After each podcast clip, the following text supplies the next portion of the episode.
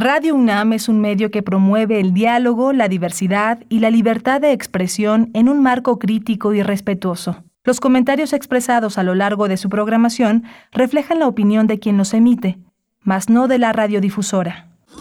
Radio UNAM presenta Primer Movimiento, El Mundo desde la Universidad. Hola, buenos días. Son las 7 de la mañana con 3 minutos en este jueves 16 de septiembre. Le doy la bienvenida a nuestros amigos de la Radio Universidad de Chihuahua, que todos los días nos enlazamos en tres ciudades. Ciudad Cuauhtémoc, Ciudad Juárez y la gran ciudad de Chihuahua. Está hoy en los controles técnicos en la cabina Andrés Ramírez. Bienvenido, buenos días, eh, querido Andrés. Está también Violeta Berber en asistencia de producción y está Frida Saldívar en la producción ejecutiva. Del otro lado del micrófono, Berenice Camacho en la conducción de primer movimiento. Buenos días, Berenice. Buenos días, querido Miguel Ángel Quemain. Muy buenos días de jueves 16 de septiembre. También por mi parte, saludo a la Radio Universidad de Chihuahua. Pues estamos en esta emisión, en esta emisión donde seguramente muchos de ustedes estarán en, en un descanso. Así es que nos complace mucho poder acompañarles esta mañana, luego de que pues vivimos así un poco a distancia, algunos, algunos eh, pues un poco más, pues en el, en el ánimo de, de la independencia y festivo, pues se acercaron ayer a las calles aledañas a la plancha del Zócalo Capitalino. Eh, fue un evento que ya se había anunciado desde días atrás, se llevaría a cabo sin público presente dentro de la plaza, pero bueno, todos, todos muchos mexicanos y mexicanas, pues siguiendo, siguiendo las distintas transmisiones. A mí, yo estuve alternativamente, eh, pues cambiando entre el sistema público de radiodifusión, estaba por ahí nuestro querido Pavel Granados, querido Miguel Ángel, y, y, también, bueno, por supuesto, televisión eh, privada, en fin, fue un evento, un evento interesante el del día de ayer, Miguel Ángel, ¿tú cómo lo viviste? Sí, es interesante eh, las distancias y las cercanías, las divergencias y, las, y las lecciones que ha dado la televisión privada a la y la radiodifusión privada a la televisión la radio y la televisión públicas. Todavía hay muchísimas este muchas cosas que sacudirse muchas muchos gestos que son sumamente eh, como parte de una cultura del espectáculo no todavía sobreviven entre nosotros muchos resabios de siempre en domingo de las lecciones noticiosas que impregnó la dirección de noticieros de Televisa. Hay una, hay una cosa, pero también hay una cosa nueva, también hay una serie de conductores, de visiones, de documentales, de visiones de nuestro país que son muy ricos, muy, eh, muy aclarados, muy, aclaran muchas cosas. Hay una revisión de todas las cápsulas documentales, los acercamientos, las tomas, la manera de ver a los gobernantes y la manera de organizar el, despliegue de nuestra celebración frente a la sociedad mexicana. Es muy interesante eh, analizar sin prejuicio cómo se dan estos, eh, estos elementos. Cuando surgió TV Azteca eh, bajo la ejida de Salinas Pliego, que continúa este, en ese momento, no, no sabían cómo diferenciarse de la televisión comercial que había impuesto Televisa, cómo celebrar eh, las tomas de posesión, los actos de independencia, el festejo de la revolución, y todo se parecía también al festejo del 12 de diciembre de la Virgen de Guadalupe, todo era un poco lo mismo, señorita México, todo este tipo de certámenes estaban iguales y TV Azteca tuvo que hacer lo mismo porque supusieron que la sociedad mexicana vivía en una especie de recepción del espectáculo. Hoy es distinto, ya es la segundo, es el segundo acto en confinamiento y se ha desplegado la radiodifusión, el sistema de radiodifusión con una enorme dignidad, con una enorme presencia, con conductores que tienen una inteligencia distinta porque miran a la historia, miran a la sociedad mexicana con respeto y bueno, es una línea gubernamental, es una línea este importante. La todavía el periodismo independiente no tiene la manera de las posibilidades de, este, de una cobertura alternativa. Todavía no estamos en esos momentos donde hay un periodismo este, capaz de hacer el registro y la crónica de un acontecimiento tan importante como el que vivimos ayer este, de, una manera, de una manera distinta, desde la crónica, desde otro tipo de ejercicios, Berenice. Por supuesto, por supuesto. compártanos ustedes cómo, cómo lo vivieron, cómo lo siguen viviendo, si es que algunos están todavía despiertos desde la noche de ayer. Pues bueno, una noche que además cerró con esta presentación de la artista Lila Downs, una presentación, una versión, yo creo que muy bien, una, muy buena interpretación, muy bien lograda por parte de Lila Downs, que es una artista fabulosa. Eh, esta canción de Latinoamérica de Calle 13, eh, no sé si la canción eh, me, hizo sentido en ese momento, pero bueno, una canción por, por supuesto muy hermosa. y, y, también me pareció que al momento de, de tener una, un zócalo sin, sin gente, un zócalo sin pueblo, pues los digamos, la mirada se enfoca en el, en, el palco presidencial en el palco presidencial, en los gestos del presidente, en cómo el presidente eh, y la señora Beatriz eh, Gutiérrez Müller pues reaccionaban ante lo que estaba sucediendo ahí enfrente, ante la música, ante las luces, ante esta eh, propuesta de videomapping sobre la capital, la Catedral Metropolitana. En fin, fue, fue muy interesante, un evento interesante. Ahí están nuestras redes sociales para que ustedes puedan compartirnos sus comentarios, sus vivencias, sus fotografías, fotografías culinarias, por supuesto, siempre bien aceptadas. Arroba Movimiento en Twitter, primer movimiento UNAM en Facebook. Y bueno, hoy, hoy el desfile militar, el tradicional desfile militar, iniciará a las 10 de la mañana en la plancha del Zócalo Capitalino, eh, con el desfile de distintas entidades del Ejército, Marina, y Guardia Nacional, entre otros. Pues bueno, también destacar el día de ayer el minuto de silencio previo a todo el evento que el presidente de la República realizó eh, en memoria, en memoria de las personas fallecidas eh, durante esta pandemia. Así es que, bueno, fue ahí también un momento muy, muy emotivo en ese, en ese sentido, necesario, obligado, pensar en nuestros seres queridos que ya, que ya no están. Pues bueno, así Así algunos de los detalles de este grito del 15 de septiembre. Y pues Miguel Ángel, tenemos muchos contenidos hoy interesantes también. Sí, hoy tenemos eh, muchos contenidos eh, interesantes. Vamos a tener la, eh, la presencia de el doctor Luis Padilla Noriega justamente para hablar del virus Nipah en la India. El, doctor Luis Padilla Noriega, él es licenciado en investigación biomédica básica y doctor en biotecnología por la UNAM. Es investigador titular B en el Departamento de Microbiología y Parasitología de la UNAM y ha trabajado sobre epidemiología, la respuesta inmune y la biología molecular de virus. Ha dirigido 16 tesis y publicado varios artículos, más de 30 artículos de investigación y un capítulo del libro eh, en 2003 recibió el segundo lugar del 14 Premio Nacional de Investigación de la Fundación GlaxoSmithKline. Y este jueves también nos acompañará durante esta primera hora el doctor Alfredo Ávila, investigador del Instituto de Investigaciones Históricas de la UNAM, académico de esta casa de estudios para hablar de la independencia. Así es que, bueno, nuestro colaborador cada 15 días los jueves nos habla de este tema obligado, la independencia de México. Sí, interesante tema justamente porque Alfredo Ávila coordinó un número muy muy interesante que debe de consultarse en la revista Nexos. Roberto Breña, Rodrigo Moreno, Erika Pani, Rodríguez, este, este Adrián Rodríguez Tapia, Joshua Simon, Marta Terán y Eric Banyunco opinan sobre las independencias, la multiplicidad de independencias en Latinoamérica. En la nota nacional vamos a tener eh, una, una noticia muy interesante, es la base de datos del Observatorio de Reformas Políticas de América Latina sobre leyes aprobadas en razón de género en 10 países de la región. Va a ser esta eh, entrevista con la doctora Flavia Friedeberg. Ella es investigadora titular C a tiempo completo definitiva del Instituto de Investigaciones Jurídicas de la UNAM y ella coordina la red de politólogas.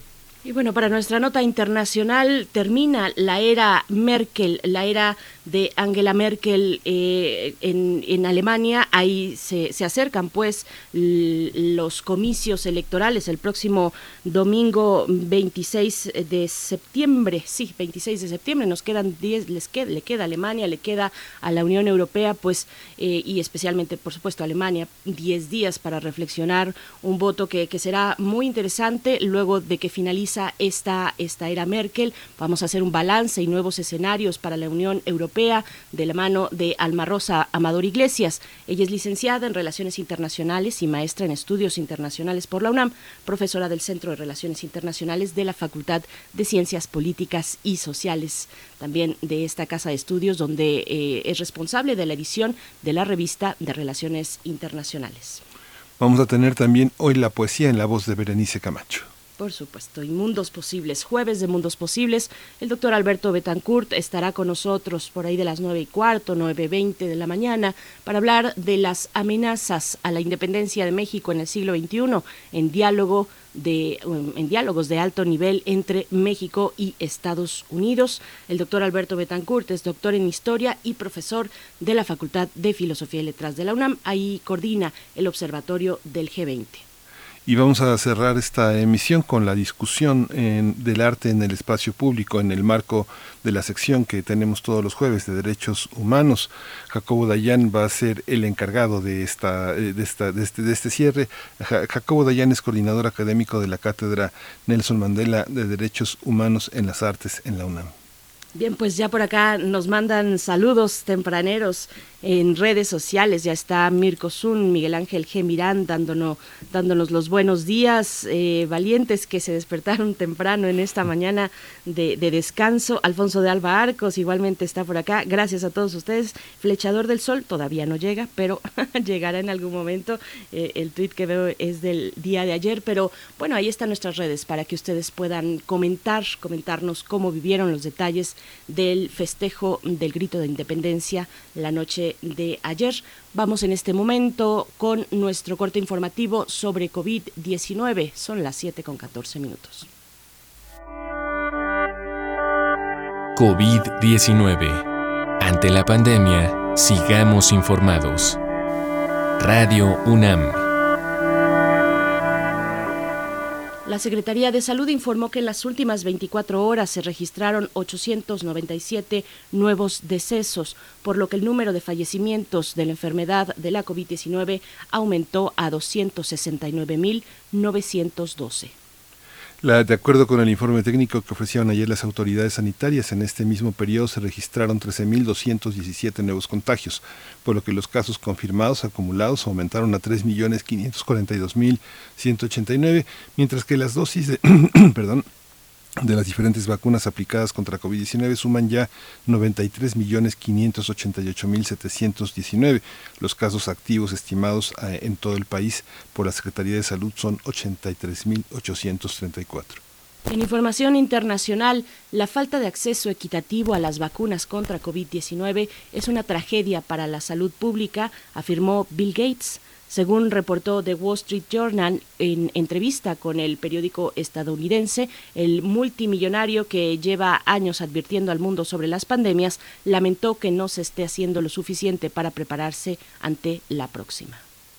Sí, en la información universitaria, el regreso a las aulas de manera presencial de los estudiantes de educación básica genera en los padres de familia una especie de confusión y ansiedad ante la indecisión de si llevar o no a sus hijos a las escuelas.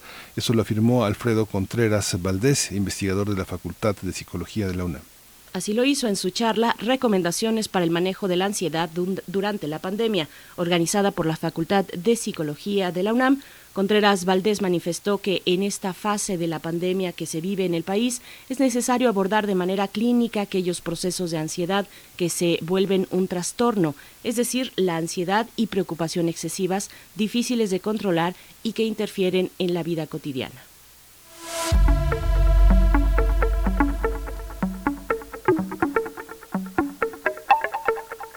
Continúa el Festival Internacional de Cortometrajes de México, Shorts México 16. Para este jueves 16 de septiembre ofrece en la retrospectiva Roberto Fiesco títulos como Wills, eh, Fotomatón, Estatuas, Club Amazonas, Paloma, Fisuras y Trémulo. Eh, la transmisión de sus cortometrajes va a estar disponible a partir de las 17 de la noche en el canal de YouTube de la Casa del Lago. Por supuesto, ahí están las coordenadas. YouTube Casa del Lago a las 7 de la noche. Nos vamos a ir con música, Miguel Ángel. Nos vamos a ir con música. El, el, día de hoy vamos a tener una, una selección que tiene como entrada Pedro Infante, Deja que salga la luna.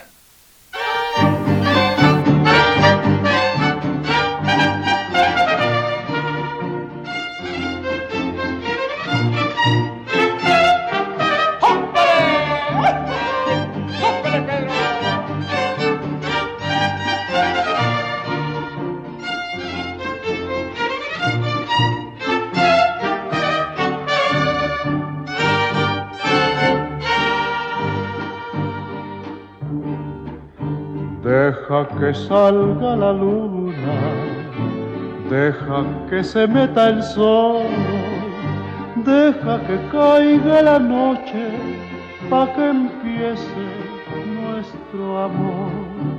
Deja que las estrellitas me llenen de inspiración para decirte cositas muy bonitas, corazón. Yo sé que no hay en el mundo amor como el que me das. Y sé que noche con noche va creciendo más y más. Y sé que noche con noche va creciendo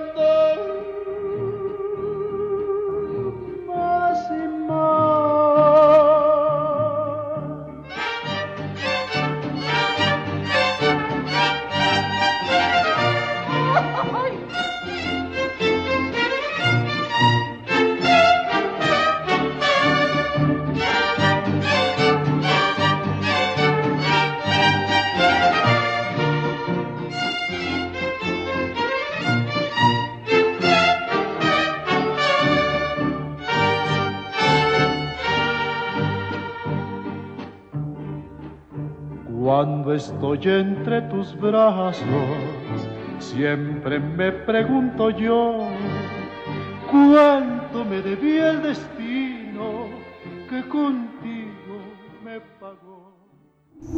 Primer movimiento. Hacemos comunidad con tus postales sonoras. Envíalas a primermovimientounam.gmail.com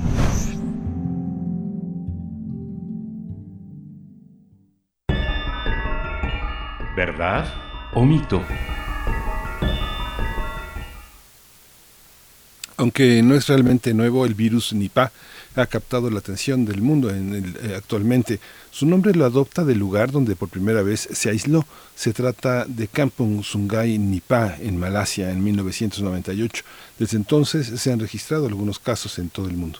Hasta ahora el virus se mantiene bajo control, pero el riesgo es latente. Hace unos días se detectó a un niño, un niño, un menor de edad, infectado en el estado de Kerala, al sur de la India. Fue a partir de ese momento cuando la preocupación se hizo evidente. Esto derivó en que de forma inmediata se realizara un rastreo de contactos que estuvieron con el menor, así que decenas de personas han sido sometidas a pruebas para verificar su estado de salud.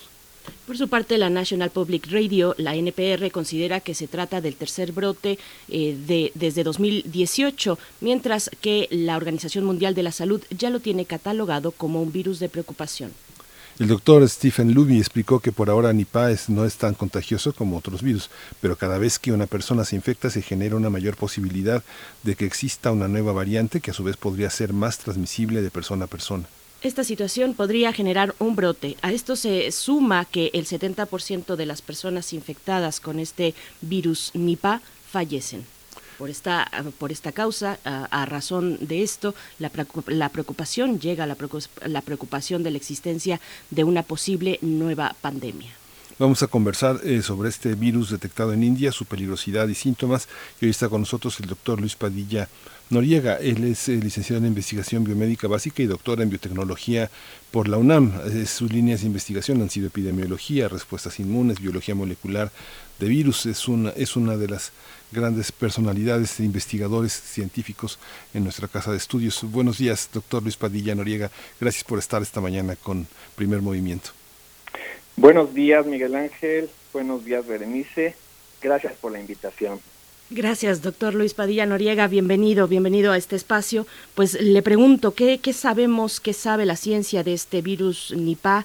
¿Qué características tiene eh, o cuáles son los resultados de eh, pues los estudios de seguimiento de este virus?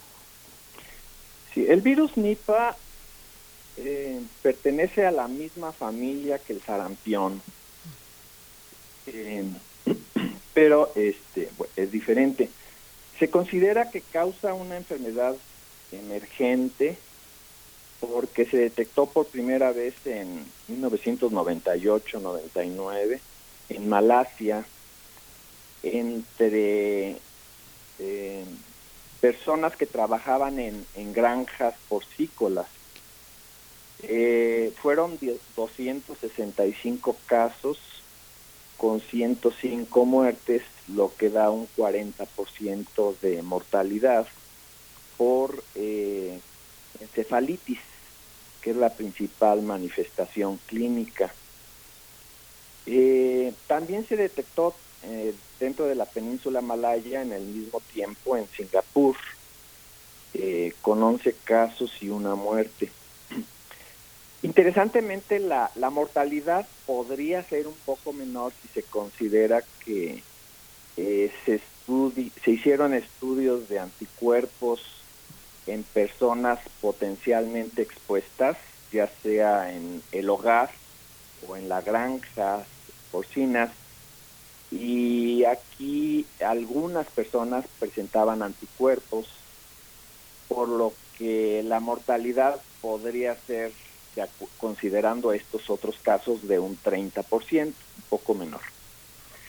Eh, muy importantemente, no se demostró transmisión humano-humano.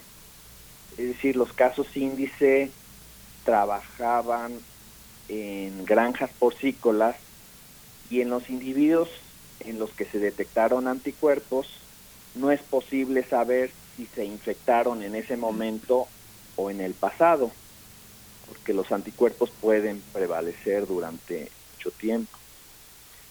Eh, posteriormente eh, se detectó un segundo linaje, al primer linaje se le llama Malasia, este que mencioné, y el, se, se, detectó un segundo linaje en la en el subcontinente indio, específicamente en Bangladesh, en 2001, y también en la India, West ben, en Bengala Occidental. Eh, considerando el periodo de 2001 a 2008, en Bangladesh hubieron ocho brotes con 135 casos y 98 muertes, lo cual da una mortalidad de 73%. Y así casi cada año ha habido brotes en Bangladesh a partir de esa, de esa fecha. Eh, en el origen de la, de la, del virus se ha trazado para el caso de Malasia a cerdos que consumían un tubérculo que se mantenía al aire libre y eh, esto permitía que murciélagos del, eh, conocidos como zorros voladores, que son del género Pteropus, se alimentaran de estos tubérculos y se piensa que de esta manera se contaminaron con saliva y orina de estos murciélagos, eh, los cerdos y posteriormente los manejadores de, cerdos pues eh, lo adquirieron de estos animales.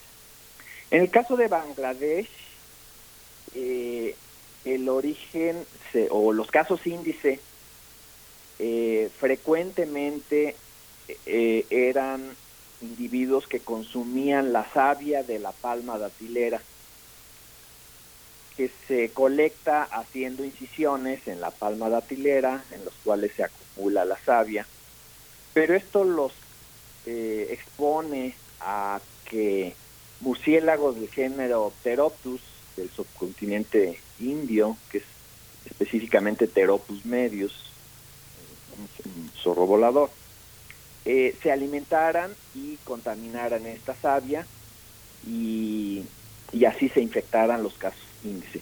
Muy importantemente, en, en Bangladesh se demostró transmisión de humano a humano, ya sea eh, de estos individuos que consumían la savia de la palma datilera y estaban en contacto con sus familiares o en personal médico que los atendía.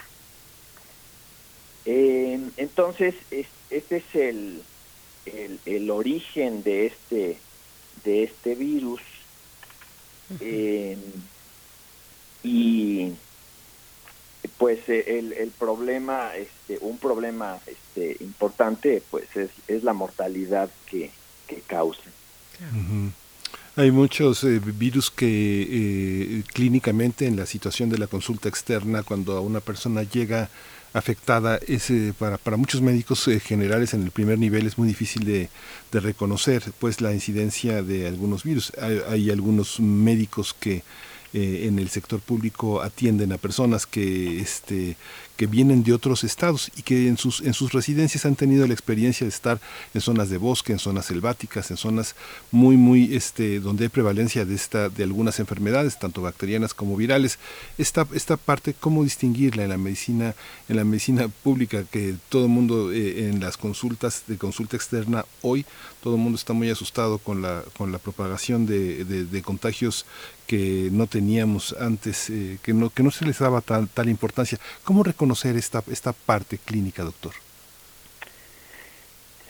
Sí, eh, pues eh, mm, hay pruebas específicas para detectar este virus, como la ahora famosa RT-PCR, reacción cadena de polimerasa acoplada a transcripción reversa, que cuando se dispone de muestras biológicas eh, que potencialmente contengan el virus, permite en un tiempo corto eh, diagnosticar específicamente la presencia de, pues, diversos virus y, tal es el caso para este virus, que por ser un virus con un genoma de eh, RNA, pues este puede ser diagnosticado por este método.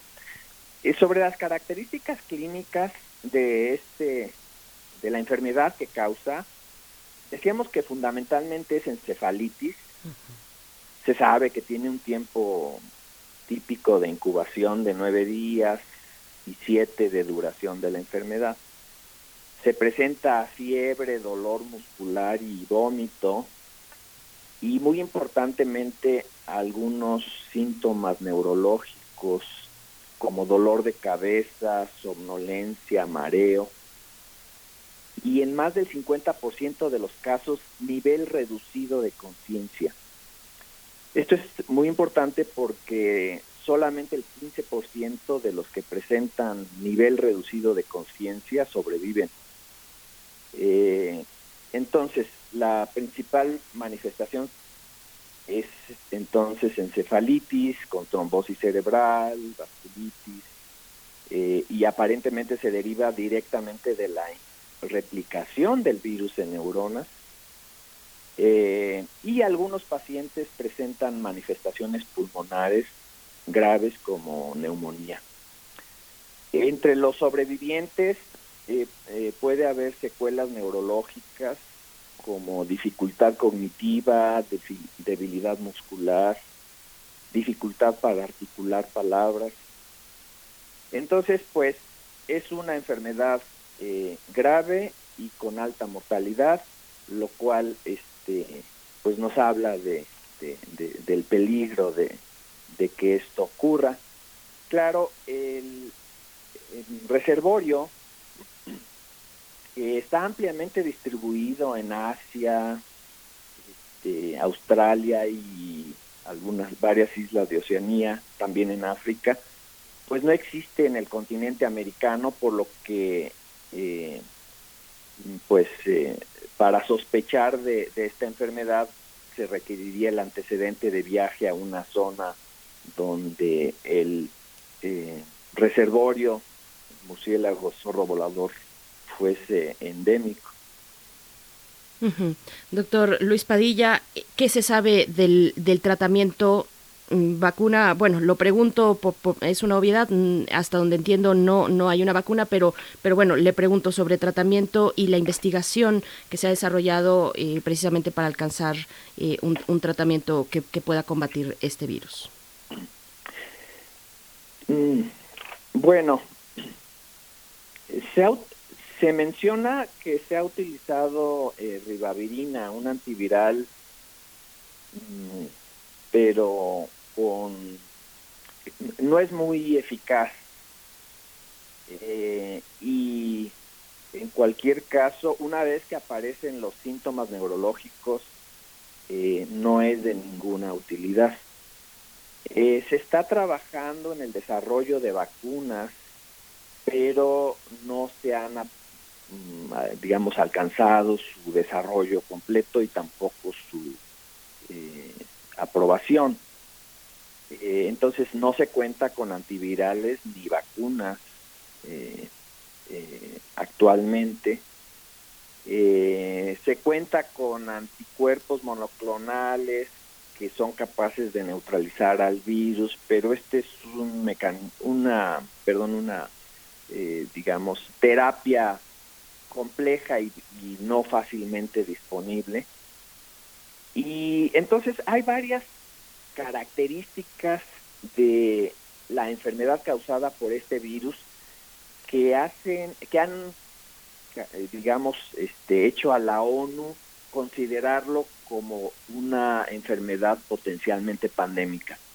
Y son varias que me gustaría este, mencionarlas. Uno es la amplia distribución geográfica del reservorio de estos murciélagos, que ya mencioné. El segundo es la transmisión humano a humano. También la transmisión animal doméstico a humano, que en Malasia fueron cerdos y en, Bangladesh se ha detectado eh, cabras y también cerdos.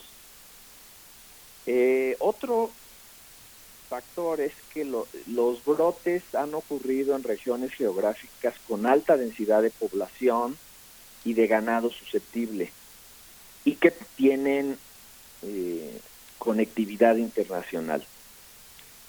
Eh, otro es la alta mortalidad que ya dijimos causa en humanos y lo que también ya mencionamos de la no disponibilidad de vacunas antivirales efectivas.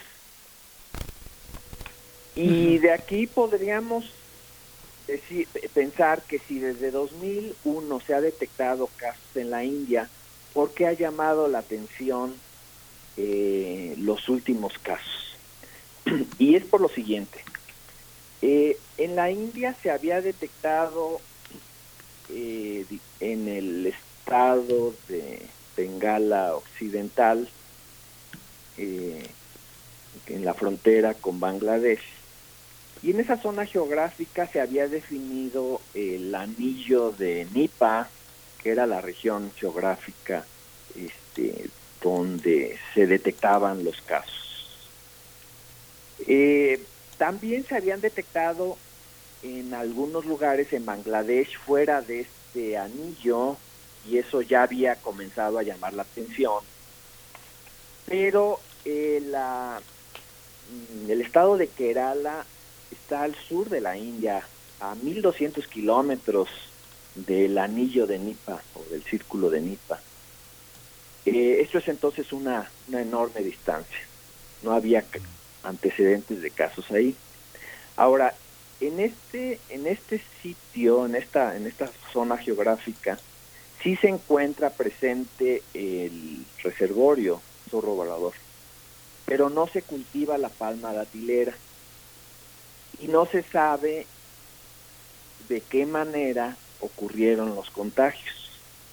Si fuese por consumo de algún tipo de fruta eh, de la cual se hubiese alimentado el, el, zorro volador. Mm. Eh, entonces, ante esta este, circunstancia nueva, eh, pues se prendieron las alarmas de que de que había algo este, de riesgo con este desplazamiento geográfico de la de la enfermedad.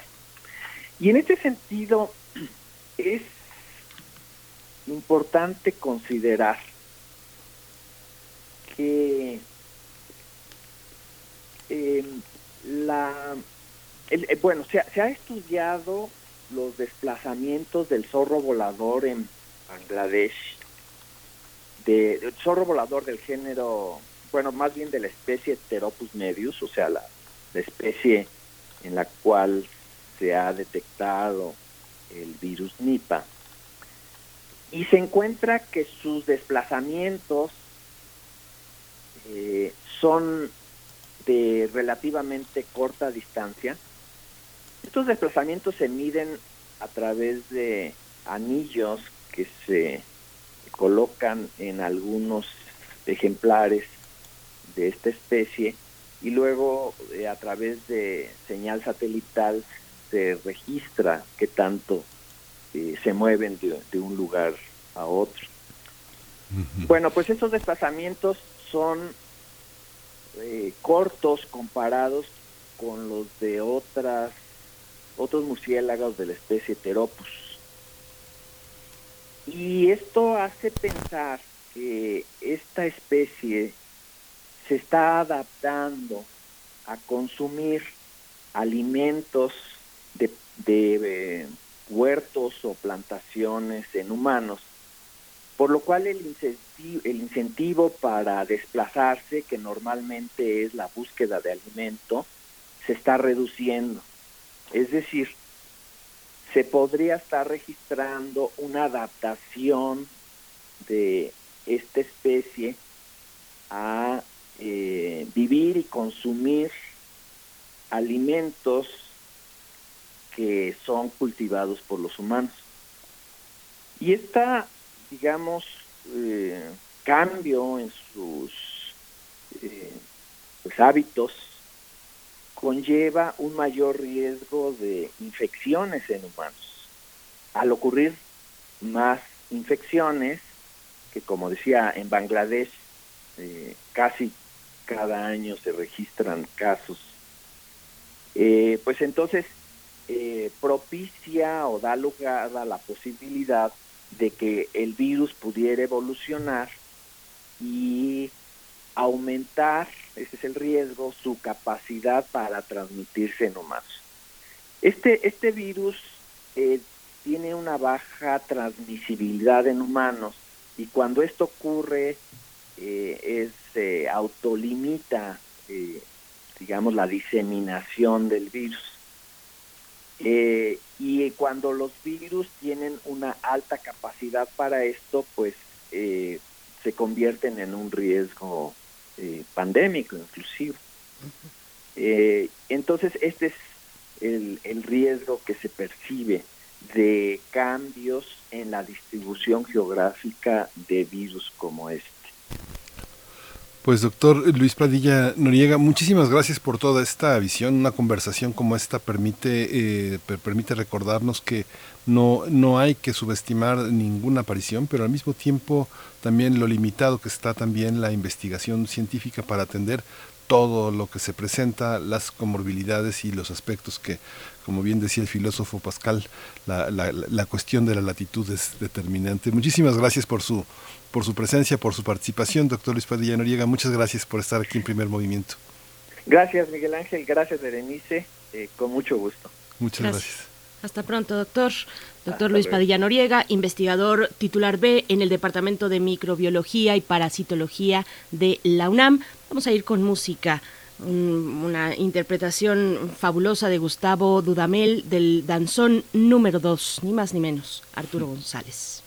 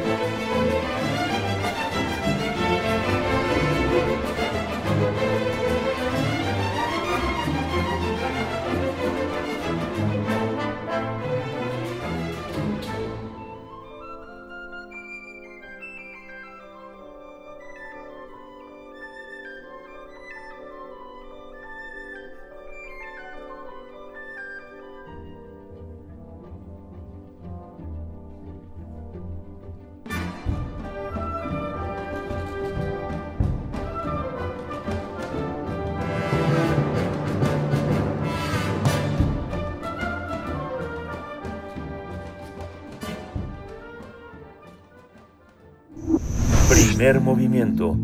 Hacemos comunidad con tus postales sonoras. Envíalas a primermovimientounam.gmail.com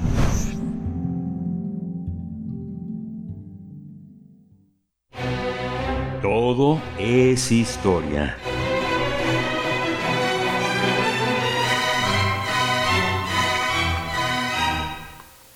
Bien, y con, esta, con este inicio en la Sinfonía del Nuevo Mundo de Borjak, presentamos al doctor Alfredo Ávila, investigador del Instituto de Investigaciones Históricas de la UNAM, académico de esta Casa de Estudios, para hablar de la independencia en esta mañana. ¿Cómo te encuentras, doctor Alfredo Ávila? Buenos días.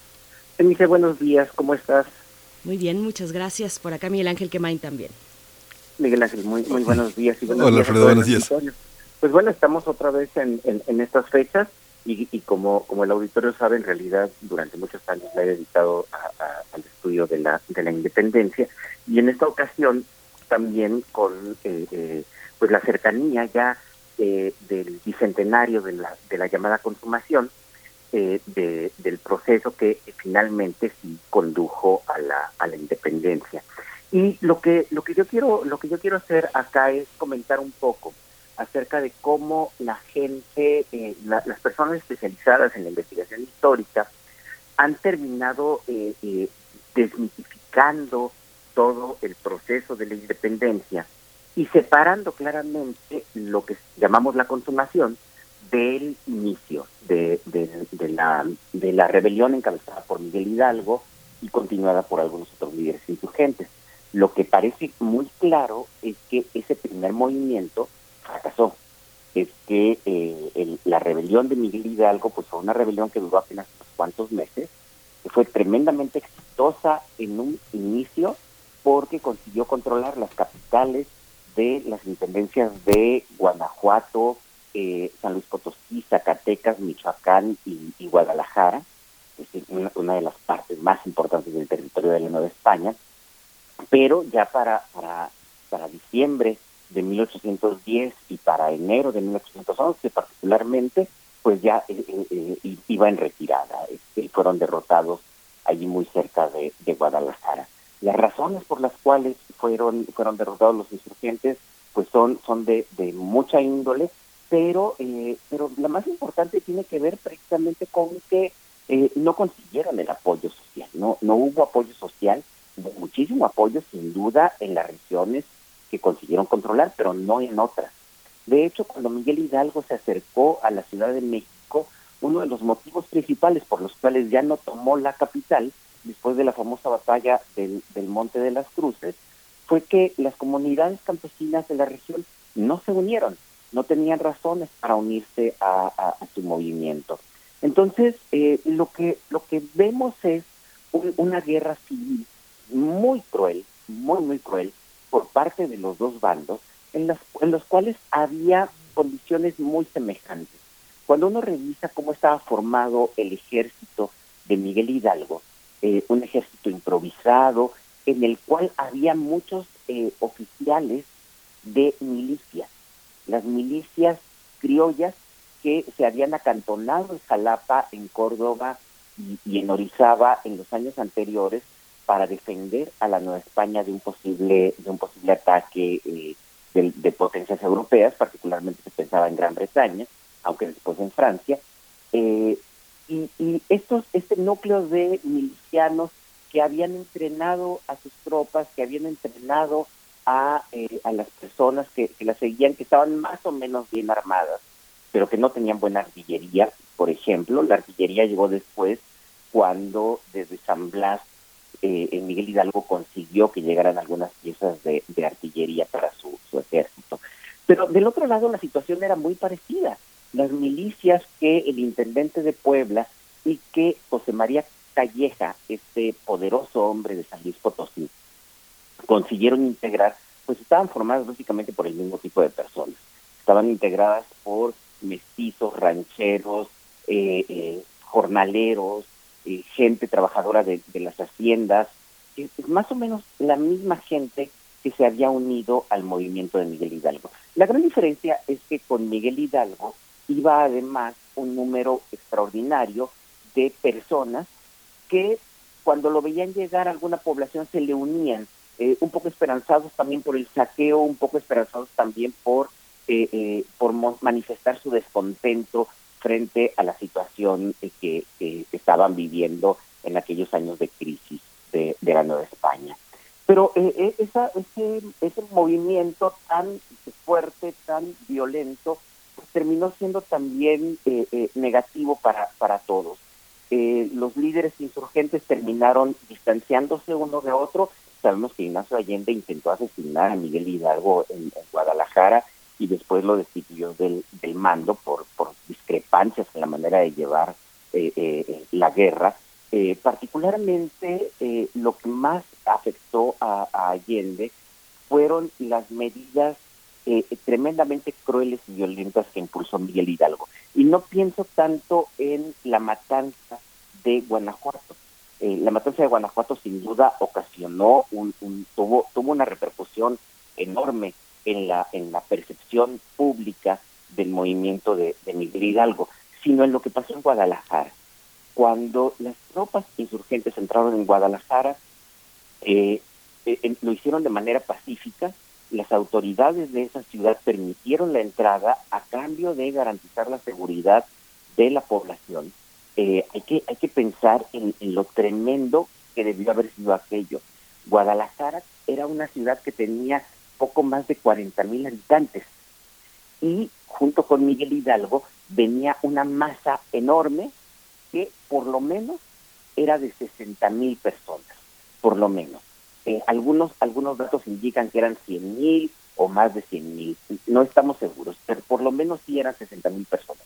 Es decir, que tomando aún eh, eh, eh, los datos bajos de la gente que acompañaba a Miguel Hidalgo, pues resulta que eran el 150% de la población que vivía ya en Guadalajara.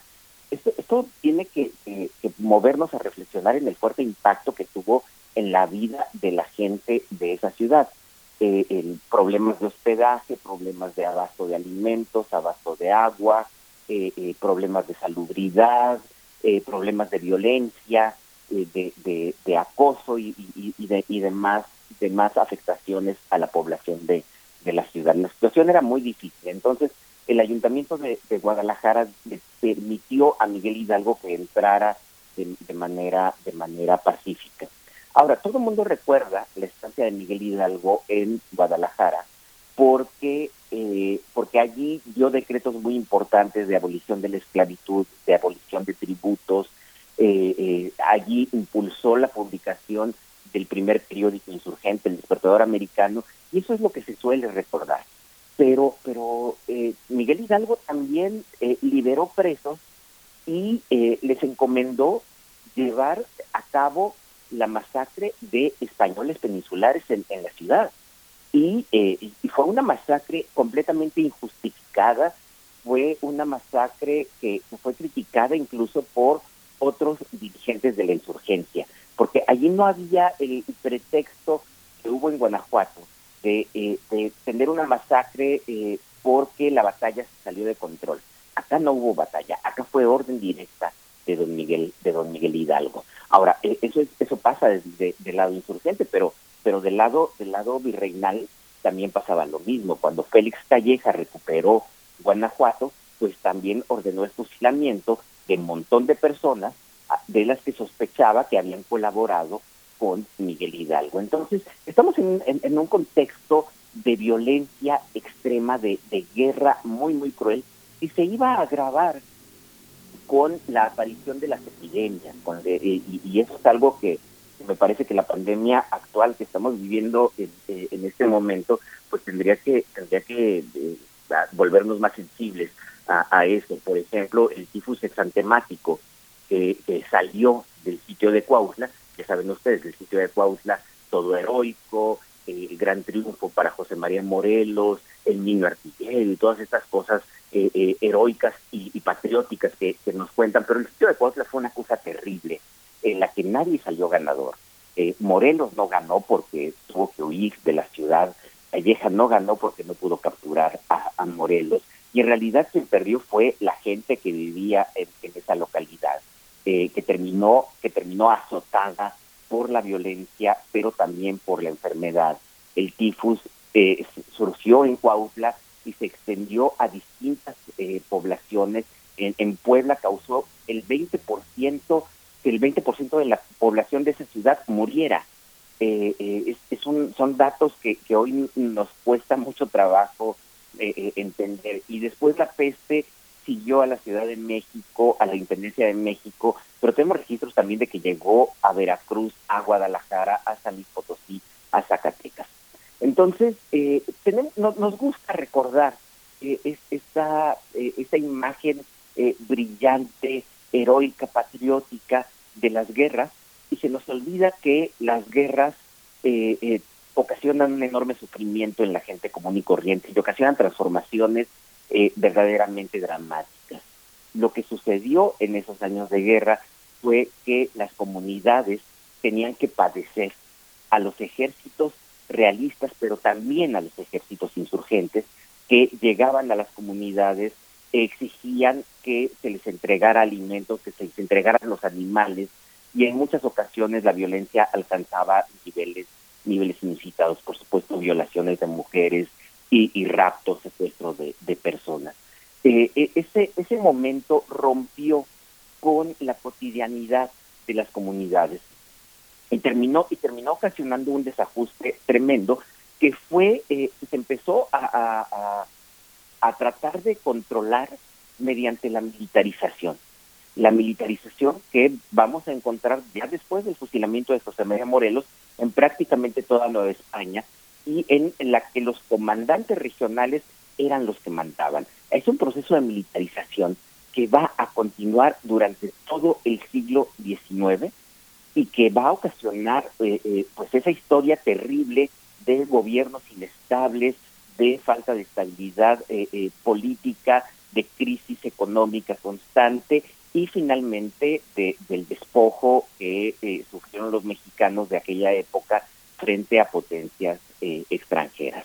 Entonces, eh, sí, hay que, hay que mirar el proceso de independencia como efectivamente el primer punto, el, el punto en el que ciertas personas en Nueva España decidieron tomar su destino en sus manos y construir su propio país y construir su propio proyecto político, que es finalmente lo que creo que nos queda de herencia de, ellos, ¿no? del reconocimiento de que nosotros podemos tomar en nuestras manos nuestro, nuestro destino y participar en la construcción de, nuestro país. Pero también hay que tener mucho cuidado porque, porque ese fue el inicio del desastroso siglo XIX, con militarización, con pobreza, con una violencia inusitada y, que, bueno, eh, terminó desconfigurando eh, el paisaje de las comunidades de la Nueva España eh, hasta ese momento. No estoy diciendo que antes eh, ese paisaje fuera justo, por supuesto que había enormes injusticias, pero esas injusticias siguieron existiendo y me parece que en muchos casos se agravaron. Es este toda esta toda esta visión que ofreces Alfredo comentaba comentaba al inicio del programa Alfredo que hay un número que, que coordinaste el número actual de Nexos Independencia donde están muchas exposiciones de pues verdaderas verdaderas personas notables que han trabajado sobre el tema y tu reflexión es, es, el eje que centrifuga y, y, este y centripeta toda esta gran reflexión en el continente desde Venezuela hasta Chile ¿no? Sí, claro. esa reflexión que, que, publicamos ahora eh, eh, es sobre directamente sobre el bicentenario, sobre la llamada consumación de la independencia y si ustedes me, me, lo permiten, dentro de 15 días volveré con este tema ya de manera mucho más mucho más precisa, ¿no? ¿Qué, qué significa la, la consumación de la independencia en ese contexto amplio, un contexto hispanoamericano, que, que tenga en cuenta España, que tenga en cuenta América Latina, pero también en, en contextos regionales, en contextos locales. Pues agradecemos esta participación. Esperamos la siguiente entrega, entrega, doctor Alfredo Ávila. Tenemos de aquí hasta el 27 de septiembre un poco para eh, encuadrarlo en las conmemoraciones del proceso de independencia. Te agradecemos, te agradecemos esta participación. Como siempre, te deseamos lo mejor. Muchísimas gracias y muy bonito día a todo el auditorio y a ustedes. gracias. Alfredo Ávila. Igualmente. Pues ya nos vamos, Berenice, de esta hora. Nos vamos. Nos vamos, 7 con 59 minutos. Gracias a la Radio Universidad de Chihuahua. El día de mañana, viernes ya, nos volvemos a encontrar para ustedes como a las 6 de la mañana, la hora de Chihuahua. Con esto despedimos y volvemos después del corte.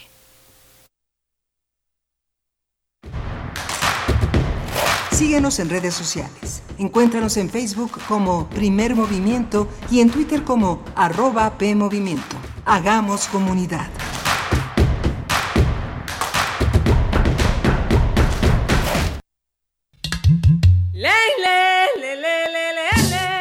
Cada lugar habitado por seres humanos tiene historia y cultura. La música emerge de la tierra como un tipo de planta según el clima. Se alimenta de costumbres, ritos, instrumentos, sensaciones y pensamientos. ¿Quieres escuchar los sonidos de la tierra?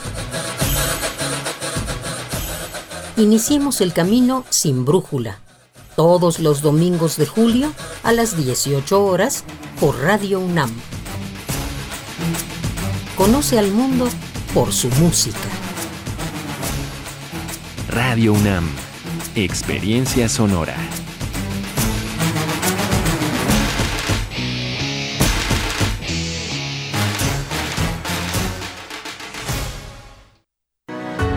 El PRI demostró que está del lado de las familias de México, de su seguridad y estabilidad, de su salud y tranquilidad. Y ahora, gracias a ti, podremos regresarle el crecimiento de México. Porque para que México vuelva a crecer, México tiene que volver a creer. PRI, el Partido de México. Dijeron que el video mataría a la estrella de radio. Pero no fue así. Tenemos casi 23.000 audios disponibles en nuestro podcast.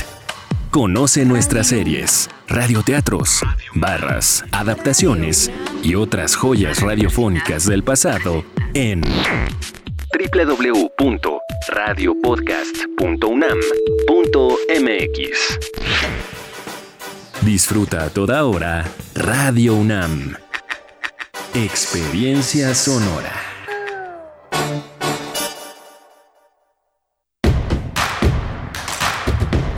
Encuentra la música de primer movimiento día a día en el Spotify de Radio UNAM y agréganos a tus favoritos.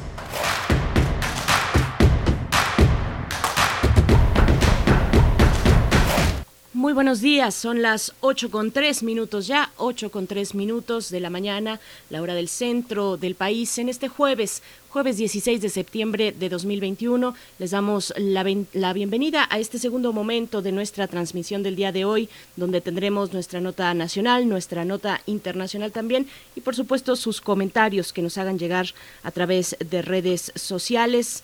Está esta mañana en cabina, está Violeta Berber en cabina en la asistencia de producción.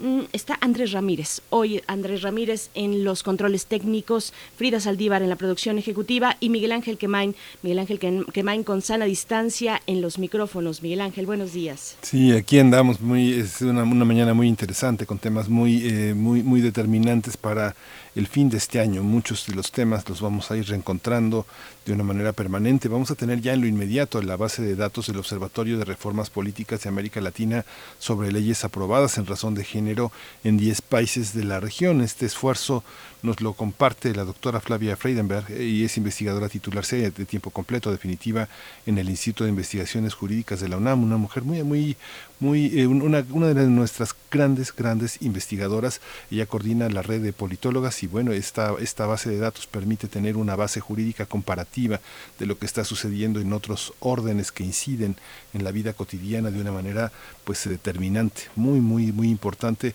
eh, tener en cuenta esta esta base de datos que ahora se comparte parte. Por supuesto, en este esfuerzo que ha realizado pues distintas especialistas, pero liderado también por la doctora Flavia Friedenberg, eh, junto con otras colegas suyas, pues bueno, estaremos hablando de los detalles en un momento más. Y también en la nota internacional hablamos de Angela Merkel, de este periodo de varios años, desde 2005 al frente de la Cancillería de Alemania, pues llega a su fin. Se prevén ya las, eh, pues estamos en la antesala de las elecciones en Alemania el próximo 26 de septiembre y haremos un balance de los nuevos escenarios y de la gestión de Angela Merkel, pues una de las figuras más simbólicas de la y representativas de la Unión Europea. Vamos a hablar de los detalles con Alma Rosa Amador Iglesias. Ella es profesora del Centro de Relaciones Internacionales de la Facultad de Ciencias Políticas y Sociales de la UNAM. Nosotros seguimos eh, eh, pues a la espera de sus comentarios este día de descanso cuéntenos pues cómo les fue con el festejo del día de ayer, cómo vieron la transmisión también, transmisión pues porque no fue posible acercarse salvo a pocas cuadras alrededor de la plancha del Zócalo, no fue posible presenciarlo físicamente, pero sí televisado pues desde el sistema público de radiodifusión y también por supuesto desde las televisoras eh, mm, privadas que se enlazaron se enlazaron en ese momento en la cadena nacional para la ceremonia del grito de independencia Cuéntenos, está en nuestras redes sociales esperando sus comentarios, arroba P Movimiento en Twitter, Primer Movimiento UNAM en Facebook y Miguel Ángel, pues si no tienes otro comentario, nos vamos con la nota nacional. Vámonos a la nota nacional. Primer movimiento. Hacemos comunidad con tus postales sonoras. Envíalas a primermovimientounam.gmail.com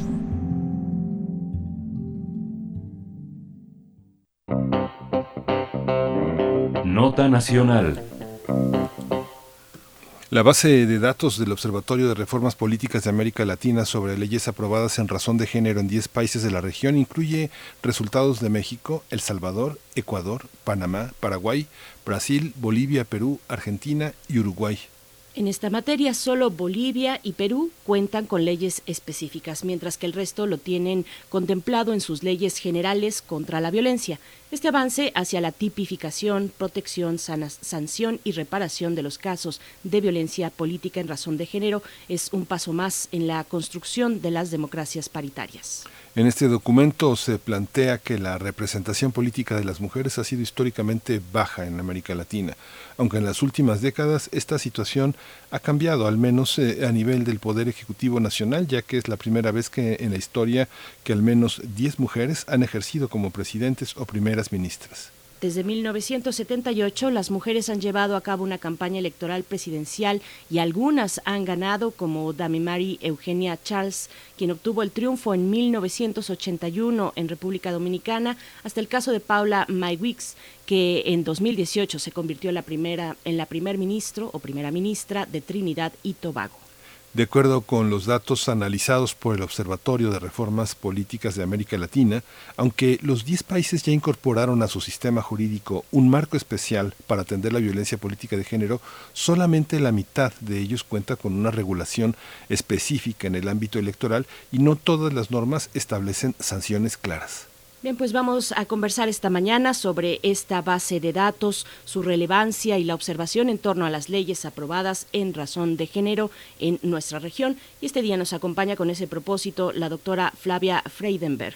Ella es titular, investigadora titular C a tiempo completo, definitiva del Instituto de Investigaciones Jurídicas de la UNAM y coordinadora de la red de politólogas que tantos, que tanto movimiento, tantos espacios ha generado esta red de politólogas. Y te agradecemos, doctora Flavia Freidenberg, que estés con nosotros esta mañana, esta mañana de descanso de asueto, pero es un privilegio poder conversar. Bienvenida. Hola, buenos días. Qué gusto estar aquí con ustedes.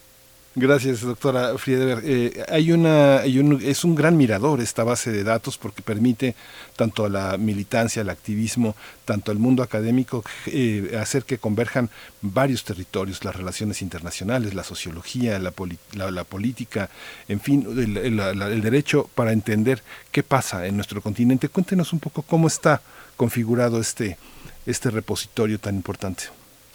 Sí, el proyecto del Observatorio de Reformas Políticas de América Latina es, es una maravilla, la verdad. Llevamos muchos años trabajando eh, en esta iniciativa desde la Organización de los Estados Americanos eh, con el Instituto de Investigaciones Jurídicas de nuestra querida universidad para, em, de alguna manera, generar este repositorio de normativa, eh, de leyes, de reglamentos, de, marcos normativos que se, que se vayan aprobando o que se generan como propuestas en al menos 11 temas, nosotros les llamamos dimensiones, eh, que tienen que ver con el funcionamiento de, la política y de los sistemas políticos en la región. Y como ustedes bien señalaron, eh, una de esas bases de datos eh, tiene que ver con, claro, la representación política de las mujeres eh, las reglas que llevan a que más mujeres entren en la política y toda esta revolución que se está haciendo de los últimos años, eh, y en particular una consecuencia no deseada de que tantas mujeres participen en política ha sido la violencia política contra las mujeres. Entonces, eh, hemos estado dando seguimiento con, con otra colega e investigadora del Observatorio de Reformas Políticas, que es profesora de la Facultad de Ciencias Políticas de, la UNAM, la doctora Carolina Gilas, a cómo los países han reaccionado frente a la violencia política en razón de género. Y en particular, eh, estábamos muy interesadas que, que ustedes pudieran recoger esta información porque creemos que es de mucha utilidad y como tú bien dijiste, no solo para la academia, sino también para que las mujeres políticas sepan que tienen derechos y que ya 10 países de la región regulan eh, qué ocurre cuando son víctimas de violencia. Doctora Flavia, eh, bueno, varias cuestiones. Eh, por ejemplo, pensar en el tipo de diseños normativos en los que descansan estas leyes en, los países que se han consultado y se han analizado. No todos tienen un sistema electoral y, por supuesto, en consecuencia, normas y reglamentos tan sólidos, tal vez sea la palabra, como lo tenemos eh, en México con nuestro sistema electoral. Cuéntenos un poco de esas diferencias, incluso previas a, las, a los reglamentos normativas con respecto a la violencia política de género, un paso eh, anterior sobre las cuestiones eh, de gestión electoral en estos países, doctora. Bueno, tenemos diferentes configuraciones de sistemas electorales en los países latinoamericanos. Hay diferentes reglas, ¿no? A través de las cuales se eligen a las personas que van a a ejercer los cargos públicos. Eh, dentro de esos sistemas electorales, además, hay diferencias respecto a las reglas vinculadas al registro de candidaturas. Nuestras maestras feministas se dieron cuenta hace muchos años que si querían competir eh, las mujeres en igualdad de condiciones que los hombres, había que exigir que los partidos políticos pusieran mujeres en las candidaturas. Y eso llevó a que se crearan regímenes electorales de género, es decir, exigencias al registro de candidaturas eh, en algunos países muy fuertes, como es el caso mexicano o el caso costarricense o el caso boliviano, y en otros países directamente aún todavía no hay nada, ¿no? Como en Guatemala, que es el único país de la región que no ha aprobado ningún tipo de exigencia a los partidos políticos para que ubiquen mujeres en las candidaturas. Entonces estas diferencias son muy importantes porque juegan en mancuerna con el sistema electoral. ¿no? Si tú no estás en las papeletas, si no estás en las boletas electorales, es muy difícil que ganes un, escaño, ¿no? Porque no estás compitiendo. Y durante muchos años los partidos políticos como que se hicieron así como, ¿cómo diría? Como que no se quisieron dar cuenta que las mujeres son competitivas, que las mujeres ganan elecciones, que es una buena apuesta poner mujeres en las papeletas. Bueno, entonces hubo que normativamente exigirles. Y eso, claro, como te decía, es muy diferente competir en un sistema con las reglas electorales que tiene México, así vas a competir en un sistema que no tiene ninguna regla de exigencia de que pongan mujeres en las candidaturas como puede ser eh, Guatemala, o si compites en sistemas que simulan que tienen reglas, pero que en la práctica nadie controla que se implementen, ¿no? Sí.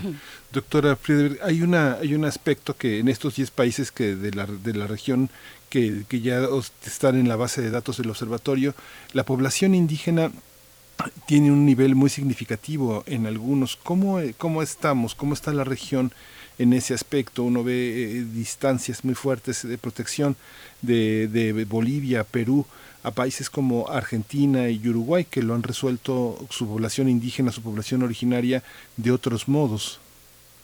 Bueno, las leyes de violencia política en razón de género no están, digamos, segmentadas por, tipo de población. Es ah. para todas las mujeres, incluye a las mujeres indígenas. Está claro que las mujeres indígenas viven múltiples violencias, eh, no solo violencias políticas, como todas las mujeres, sino que además hay toda una, una, multiplicidad de violencias vinculada a condición social, a condición eh, socioeconómica, a acceso a la justicia y demás.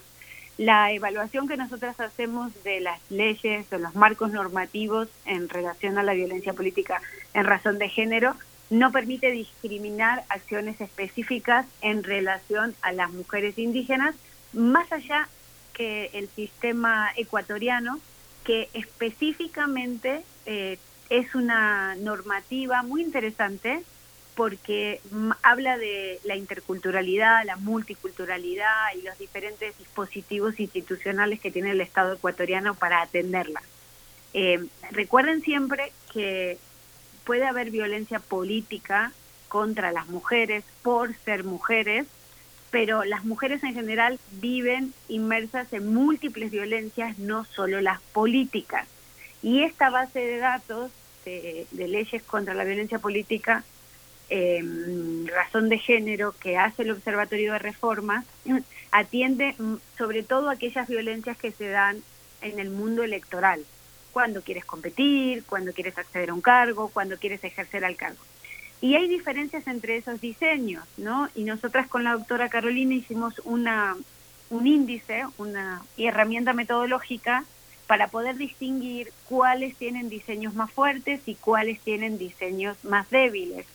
Y en nuestra evaluación lo que nosotros evaluamos son cinco componentes, que podemos profundizar sobre ellos si quieren, pero lo más importante de esto yo diría que es eh, identificar cómo se conceptualiza la violencia, qué tipo de coordinación institucional hay en el aparato estatal para atender esa violencia, qué tipo de sanciones hay y si hay sanciones, cómo son y cómo se operativizan, qué medidas de protección y qué medidas de reparación a los derechos de las víctimas.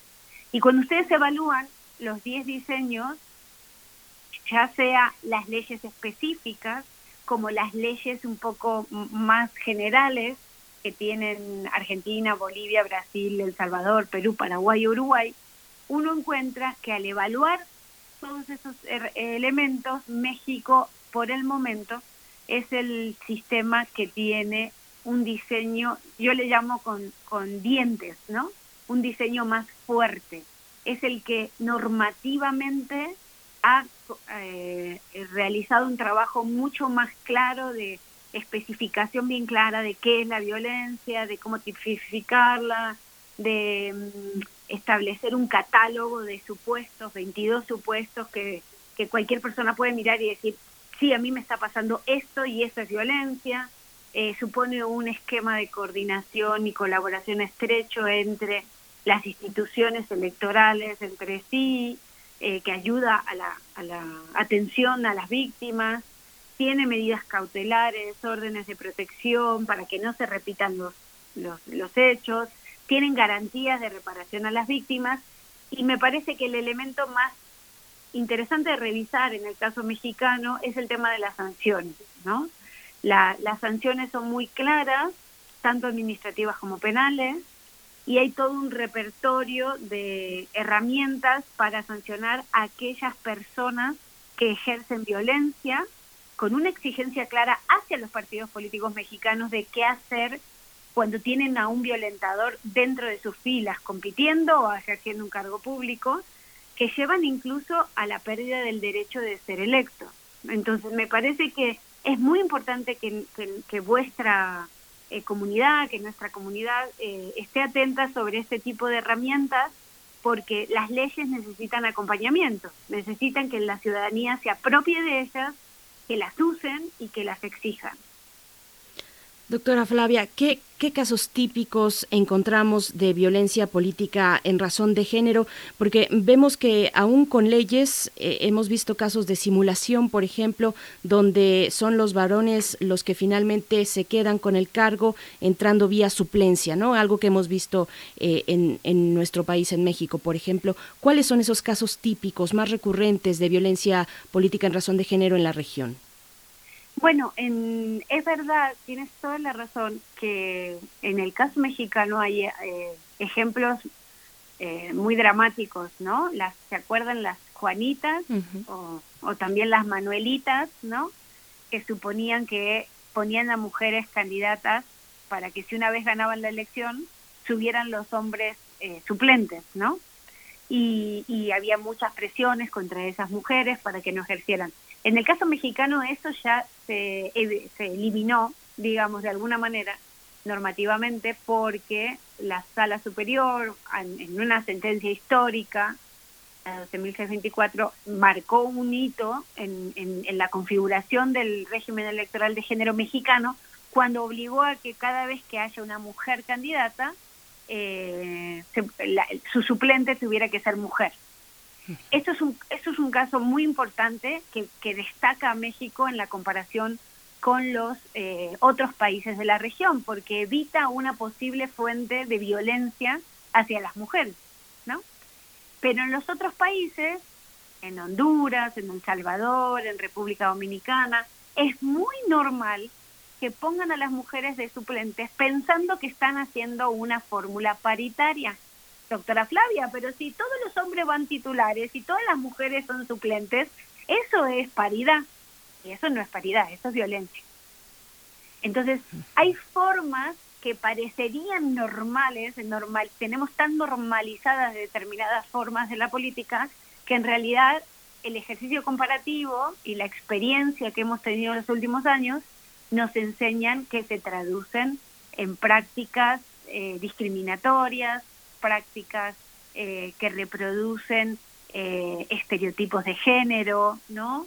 Eh, descalificaciones hacia las mujeres por ser mujeres, comentarios machistas, misóginos, detalles, ¿no? Que quizás uno no se dan cuenta cuando lo hacen posiblemente. Yo no estoy diciendo que sea con maldad, pero el tema es que están reproduciendo formas de, de mirarse y de relacionarse eh, que dan cuenta de ciertos privilegios y que dan cuenta de que todavía nos falta mucho en el ámbito cultural para eliminar la violencia política. Entonces yo te diría que las formas más comunes son muchísimas, desde cómo los medios de comunicación cubren a las candidatas y reproducen cobertura sexista y estereotipos de género, a violencia física, tuvimos más de 900 agresiones en el último proceso electoral, según la consultora ESELEC, y, incluso tuvimos mujeres muertas, ¿no? y hombres muertos, ¿no? Candidatos.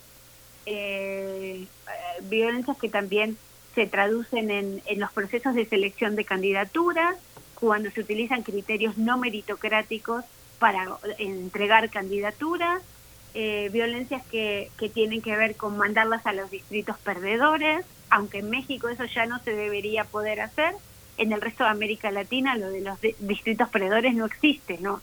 no todavía eso no hemos sido capaces de exportarlo, digamos, como una buena idea para los regímenes electorales de género.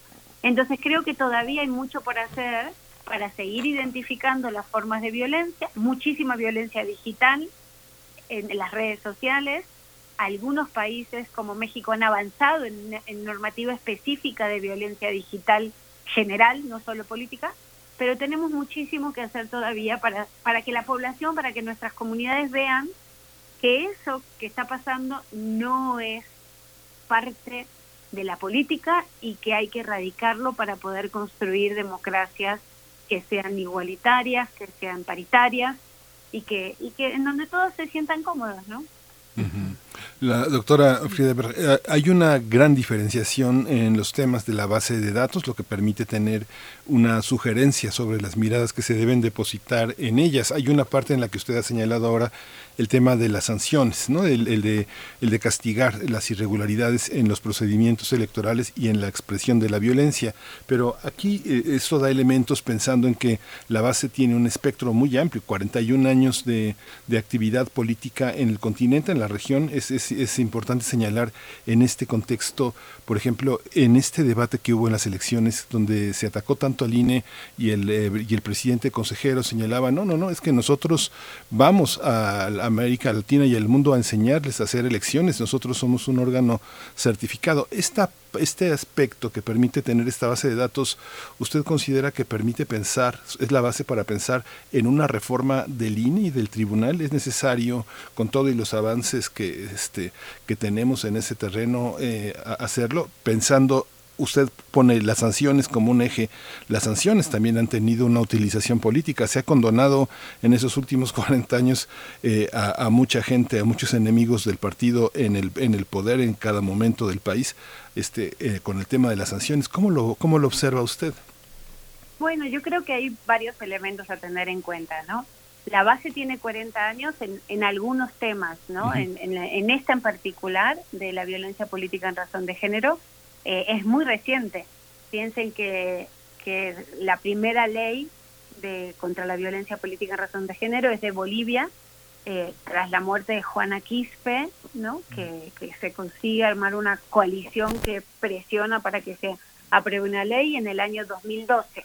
Así que esta base de datos no cubre los, los 40 años, las bases de datos eh, originales del observatorio las que se hicieron incluso cuando el proyecto yo lo, lo, llevaba desde la Universidad de Salamanca, cuando yo dirigía el Instituto de Iberoamérica de la Universidad de Salamanca, ahí es donde inicia este proyecto, eh, son más que nada sobre los sistemas electorales, sobre los requisitos para los partidos, bueno, y un montón de temas más, pero en este caso solo eh, solo eh, comienza esa base en el año que se empiezan a aprobar las leyes, ¿no? Incluso no hay, es una base, una base atípica, porque en general nuestras bases son sobre reformas, y en este caso no son reformas. en los próximos años, cuando vayan cambiándose elementos de los marcos normativos para la violencia política en razón de género, se irá actualizando y entonces tendremos una base de reformas a las leyes de violencia. Pero por el momento es solo una base de normativa. Y respecto al tipo de sanciones, es, eh, es muy interesante eh, el cómo México consigue hacer un, un diseño de la norma, eh, un, un, sistema integral ¿no? de, de, de, de, protección por la violencia política en razón de género, que, que destaca, digamos, en relación a los otros países de la región y en esa construcción el Instituto Nacional Electoral ha tenido mucho que ver. Eh, es más, esta norma que se aprueba el 13 de abril del 2020 en el caso mexicano, que, que llevó a la armonización legislativa en 26 estados hasta noviembre del 2020, porque era una reforma constitucional y tenía que los estados armonizarse eh, sus normas, sus leyes estatales a la norma federal. Eh, ya se aplicó en la elección del 2021 y por supuesto que la norma per se no, no evita, ¿no? Que en sí mismo que deje de haber violencia, más en un país donde hay múltiples violencias. Pero el Instituto Nacional Electoral y, y en particular las consejeras electorales y la unidad eh, de género y no discriminación, hicieron un papel muy interesante, muy importante en, en, hacer operativa la reforma, en el caso mexicano, y que eh, existieran los protocolos, exigiéndole a los partidos políticos que hicieran sus protocolos eh, para atender la violencia política de cara a la elección, exigiendo que eh, hubiera todo un material informativo para que las mujeres políticas pudieran entender fácilmente cómo era el proceso, si tenían que eh, denunciar eh, un caso de violencia política, armando, trabajando mucho, muy de la mano con el movimiento de mujeres políticas mexicanas, mujeres en plural, tuvo un papel importantísimo. Las defensoras de mujeres en los estados, ¿no? Han tenido un papel importantísimo. SIDAC en Morelos, la Asociación de Mujeres eh, y Políticas Guerrerenses, Repare en Chiapas, es decir, hubo muchísima actividad acompañando esta reforma y, el, Instituto Nacional Electoral hizo muy bien su chamba. Lo hizo muy bien organizando la elección, lo hizo muy bien eh, desarrollando los protocolos y lo hizo muy bien atendiendo los casos de violencia política. Siempre todo es perfectible, por supuesto, todo es mejorable, eh, siempre se pueden hacer ajustes, pero yo creo que, que como mexicanos y mexicanas debemos estar muy orgullosos de la elección que tuvimos en, términos de cómo se organizó, de cómo la ciudadanía se apropió de esa elección y de cómo, por ser tan, tan cortos los tiempos, piensen que se aprobó el 13 de abril del 2020, cómo se, se fueron armando los ajustes eh, respecto a, a, cómo implementar esta, estas nuevas reglas. Yo tendría sugerencias de algunos elementos en particular que quizás se pudieran revisar en el caso mexicano para, para perfeccionar en, en mi, digamos, en mi evaluación, ¿no? Para perfeccionar la norma, pero pero creo que, que, que, hay muchos elementos positivos en esta en este esfuerzo. Piensen que México tardó 12 años, 12 años en poder ponerse de acuerdo para sacar una ley o un sistema integral de protección en materia política eh, de la violencia contra las mujeres. No fue fácil, fue muy difícil llegar a estos consensos. Así que creo que es importantísimo que, por supuesto, pongamos luz en cómo poder mejorar, cómo simplificar, mm, evaluar el, tema de la participación de los soples, en, definir si estamos ante un caso de violencia o no, es fortalecer los tribunales electorales, trabajar más en la formación con perspectiva de género de las autoridades electorales, eh, que pensar en defensorías públicas gratuitas para las mujeres que no tienen recursos y que necesitan saber si están ante un caso de violencia y que les ayuden a armar eh, sus expedientes para poder presentarlos ante la eh, autoridad jurisdiccional. siempre hay elementos que se pueden mejorar, por supuesto, pero yo creo que el balance ha sido muy positivo en esta materia. Doctora Flavia Freidenberg, pues por último, pues invitar, invitar a la audiencia para que se pueda acercar a este repositorio, a este observatorio de reformas, eh, donde podemos encontrarlo, un poco del trabajo que viene también para eh, difundir a través de la red de politólogas y de, vaya, los espacios necesarios para, para comunicar eh, finalmente a la población sobre, sobre estos avances, estos análisis eh, con respecto a la violencia política de género en nuestros países, doctora? El, observatorio encuentra en el Instituto de Investigaciones Jurídicas de nuestra Universidad Nacional su espacio. El, instituto tiene la Secretaría Técnica del Observatorio. Eh, hay un equipo maravilloso de investigadoras, investigadores, estudiantes avanzados y recién iniciando que se forman en el observatorio es un, es un esfuerzo de pedagogía activa, ellos aprenden haciendo eh, y es muy interesante verles crecer y estamos muy orgullosas y orgullosos. Eh, así que también invito a estudiantes de nuestra universidad y de otras universidades que quieran hacer su trabajo social o que quieran hacer eh, acceder a las becas que tiene el, el proyecto, siempre están todas y todos invitados. el observatorio eh, además de ser un repositorio, es un espacio de divulgación, de investigación que se hace en el marco del observatorio, pero también de, ideas, de, planteamientos, de, investigaciones de otros colegas. Eh, y tienen sus redes sociales, tiene su cuenta de Twitter, que es Reformas Latam, eh, tiene su, su grupo en Facebook, tiene su espacio en LinkedIn, eh, tiene un canal de YouTube donde hacemos actividades constantemente y, y yo les invito a todas y todos a, seguir el observatorio, a, manifestar ideas, ¿no? A veces nos dicen, por ejemplo, eh, ¿dónde se permite eh, presentarse doble candidatura, ¿no? Una persona que quiera eh, presentarse como diputado y presidente. Y nosotros así nos, nos miramos y decimos, ¡Ah! no hemos ido a mirar eso. Y vamos en ese instante y preparamos una nueva base de datos a, digamos, a, a pedido del consumidor. y entonces ahora mismo estamos trabajando en esa nueva base de datos, pues ya se la, la compartiré cuando, cuando terminemos con ella.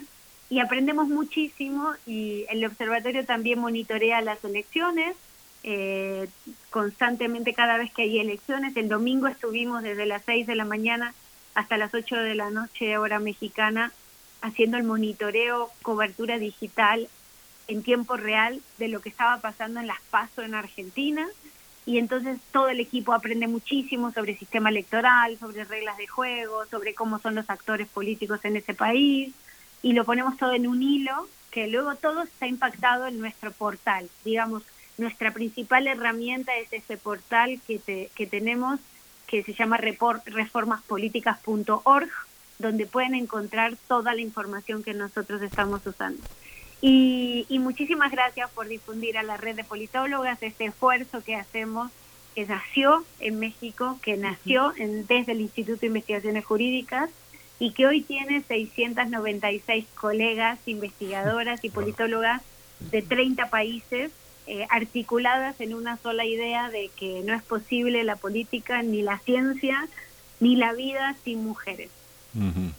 Pues eh, doctora Flavia Freienberg, muchas gracias por esta participación. Será una fuente de cambios, de tesis, de avances en materia de conocimiento y una forma verdaderamente potentísima de hacer comunidad en la región y, en el mundo, por supuesto que en el mundo va a visibilizar muchas de las cosas que se hacen desde hace muchas décadas. Muchas gracias por su participación aquí en Primer Movimiento en su casa. Muchísimas gracias a ustedes por la atención y por recibir con, tanto cariño y difundir ¿no? el conocimiento que genera la universidad pública.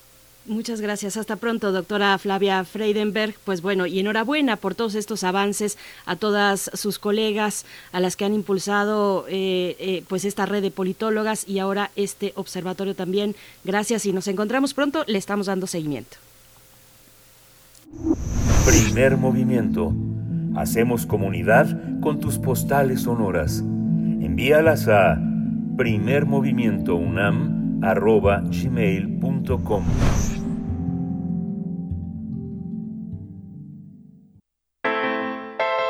Nota Internacional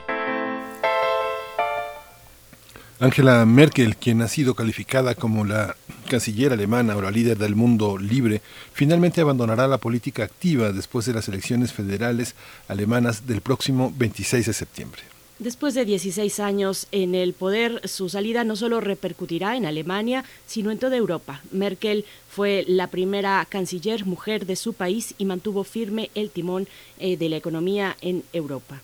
En ese lapso enfrentó diversos ciclos de crisis, desde el impacto de la recesión global y el riesgo de colapso en la eurozona hasta la oleada migratoria de 2015. A nivel del mundo ganó su reputación como una mujer trabajadora seria, un gran liderazgo estable y estabilizador de la política como un don especial para los consensos. Sus partidarios dicen que entrega un liderazgo firme y, y, pragmático a través de innumerables crisis globales como una figura moderna y unificadora, aunque sus críticos argumentan que tenía un estilo de liderazgo confuso y que carecía de una visión audaz para preparar a Europa.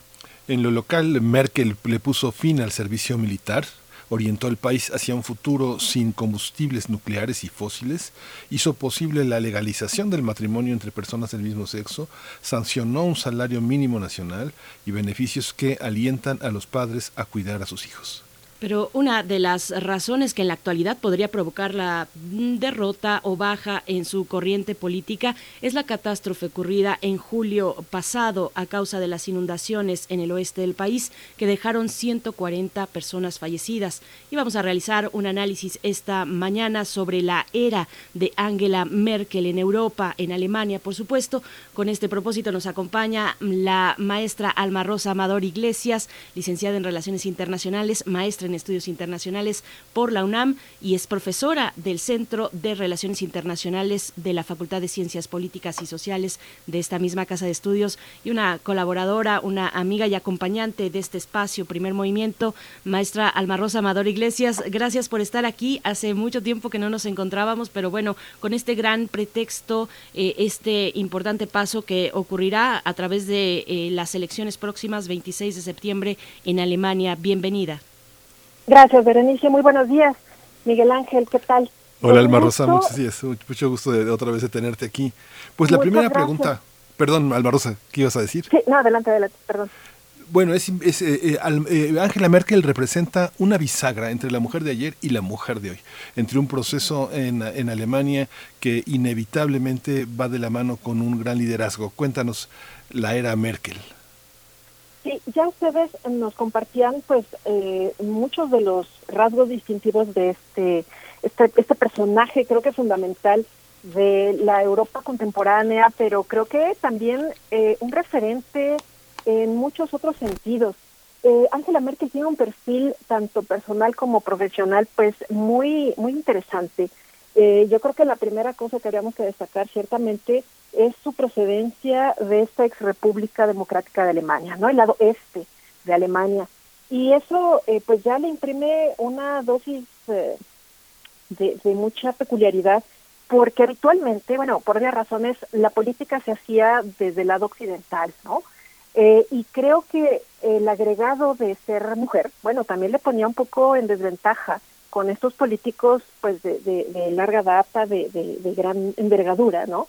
Que eh, habitualmente se concentraban en este lado occidental de Alemania. Eh, Merkel viene de la parte oriental, viene de esta eh, cercanía con el mundo socialista y en muchos sentidos también ella es un personaje muy familiarizado con esta lógica de trabajo cotidiano, duro, arduo em, y poco expuesta a lo que muchos llamarían las banalidades de la política, ¿no? En alguna entrevista, un reportero le hizo la observación a Angela Merkel hace algún tiempo eh, de que se presentaba a estos eh, encuentros pues con el mismo traje, ¿no? Y le preguntaba que si no tenía otro. Y Angela Merkel muy atinadamente le contestaba, bueno, yo soy funcionaria, no soy modelo, ¿no? Angela Merkel la vimos haciendo compras, ¿no? En este contexto de la pandemia, declarando que ni ella ni su esposo cuentan con personal de apoyo doméstico en casa porque ellos pueden encargarse perfectamente de las labores domésticas y que no necesitan nada más. Es decir, es una mujer que marca un eh, parteaguas, creo, eh, desde este perfil personal, este estilo de hacer política y también con una clara convicción europeísta, ¿no? que creo que también es uno de los puntos que tenemos que poner en primer lugar. Eh, ella además viene de una familia luterana, protestante y curiosamente se convierte pues en el líder de un partido demócrata cristiano, ¿no? Que también es una de las cosas que, que los analistas comentan. Es decir, cuando pensaríamos que es una eh, política que tiene más bien elementos en su contra, ¿no? Que, que le restarían puntos en este ejercicio de la política tradicional, bueno, pues vino y enseñó una nueva forma de hacer esta política, ¿no? Eh, me parece que ya entrando en materia como tal, creo que eh, algo que no podemos dejar de lado dentro de sus 16 años de, estar al frente de este gran país que es Alemania, son cuatro legislaturas, cuatro ejercicios administrativos que ella encabezó, es esta lógica de conciliación. Eh, si yo tuviera que describir a Angela Merkel, le empezaría precisamente por este espíritu negociador, conciliador, de escuchar lo que las otras partes involucradas en algún conflicto tienen que decir y, bueno, incluso dejando eh, un poco de lado sus convicciones personales, ¿no? Abrir el, el, debate, abrir la discusión, como este ejemplo que mencionan ustedes de la legalización del matrimonio homosexual en Alemania. Ella abiertamente lo dijo, yo no estoy a favor de esta eh, legalización, a mí no me parece que el matrimonio tenga que ser eh, más que entre hombre y mujer, pero el debate se abre y en todo caso esto puede proceder, puede llevarnos a una lógica de mayor respeto entre la sociedad alemana. Así que esta es una de las grandes eh, cuestiones que me parece que habrá que destacar. Si nos ubicamos en el ámbito de lo regional, bueno, claro, Alemania eh, pues lleva la voz cantante durante este periodo de administración de Merkel, se reactiva el famoso eje franco-germano, ¿no? Creo que este acercamiento con los eh, dirigentes en su momento de, de Francia sí logran echar para adelante en muchos sentidos a la Unión Europea, particularmente en torno a uno eh, de los temas más preocupantes que es esta crisis identitaria, ¿no? Que los europeos dentro del esquema de la Unión Europea han eh, sentido, han eh, eh resentido, eh, pues por una serie de fenómenos internacionales muy diversos, ¿no?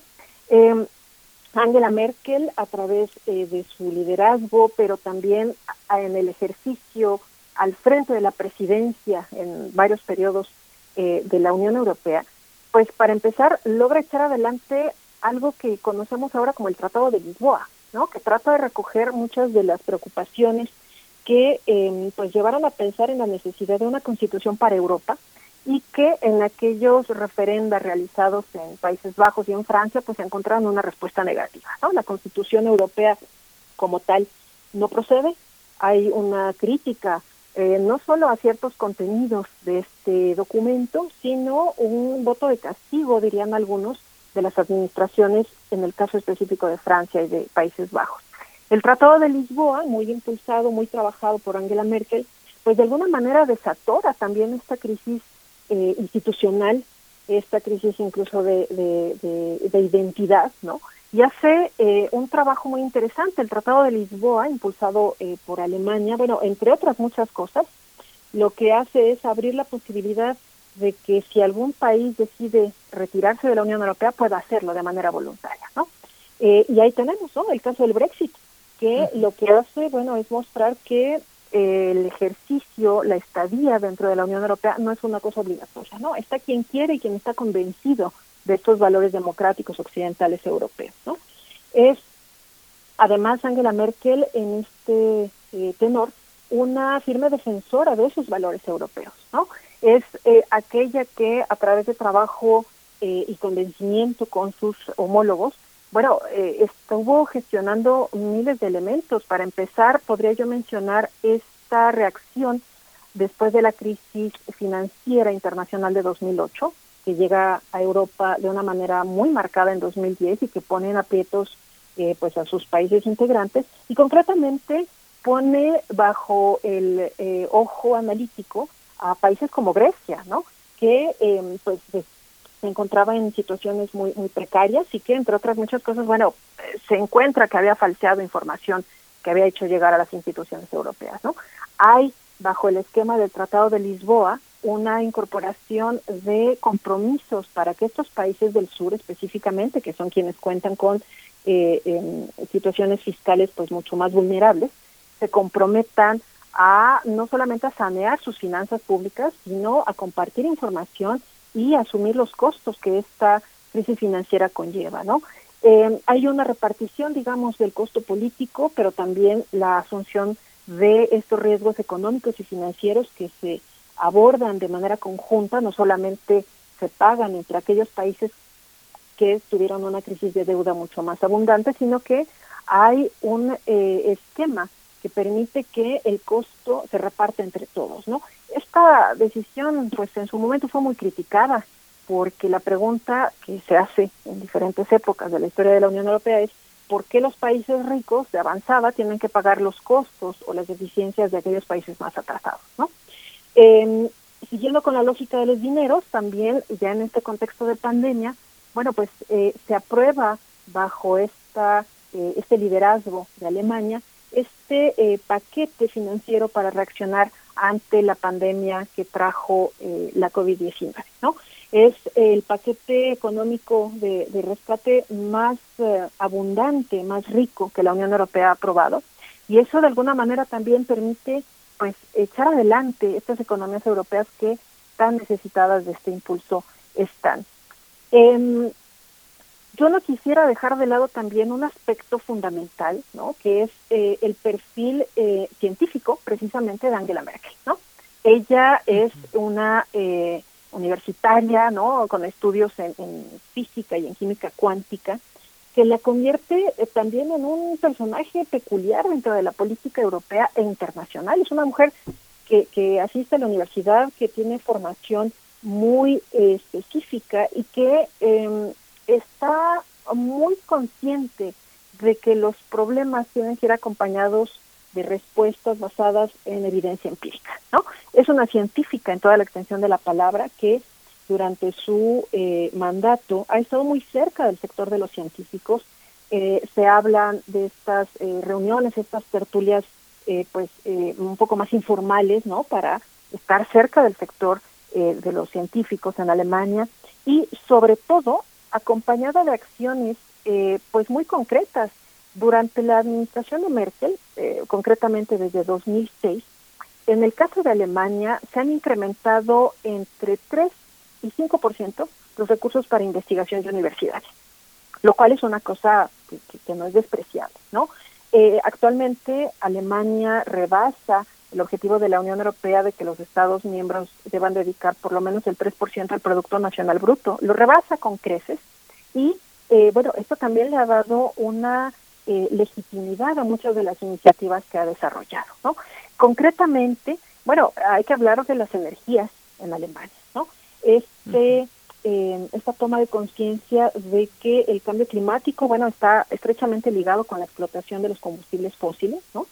Eh, le, le, ha traído opiniones en contra y también algunas decisiones aplaudidas. el ejemplo concreto es que eh, Merkel determinó que para el año que entra, 2022, la energía nuclear tendría que dejar de ser usada en Alemania.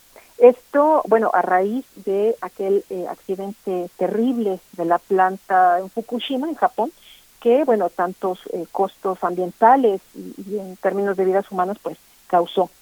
La crítica que se le hace, y también hay que decirlo, ¿no? No, no tenemos que darle la vuelta a la página, es que, pues Alemania finalmente es un país que está promoviendo este tipo de iniciativas, ¿no? Dejar de lado la energía nuclear para el año que entra, pero que tampoco está haciendo muchos esfuerzos en términos de reducción o incluso eliminación del uso de los combustibles fósiles, ¿no? Y para acompañar este dato, bueno, pues eh, la semana pasada precisamente se anuncia que las obras del gasoducto del Nord Stream 2, ¿no? Terminaron.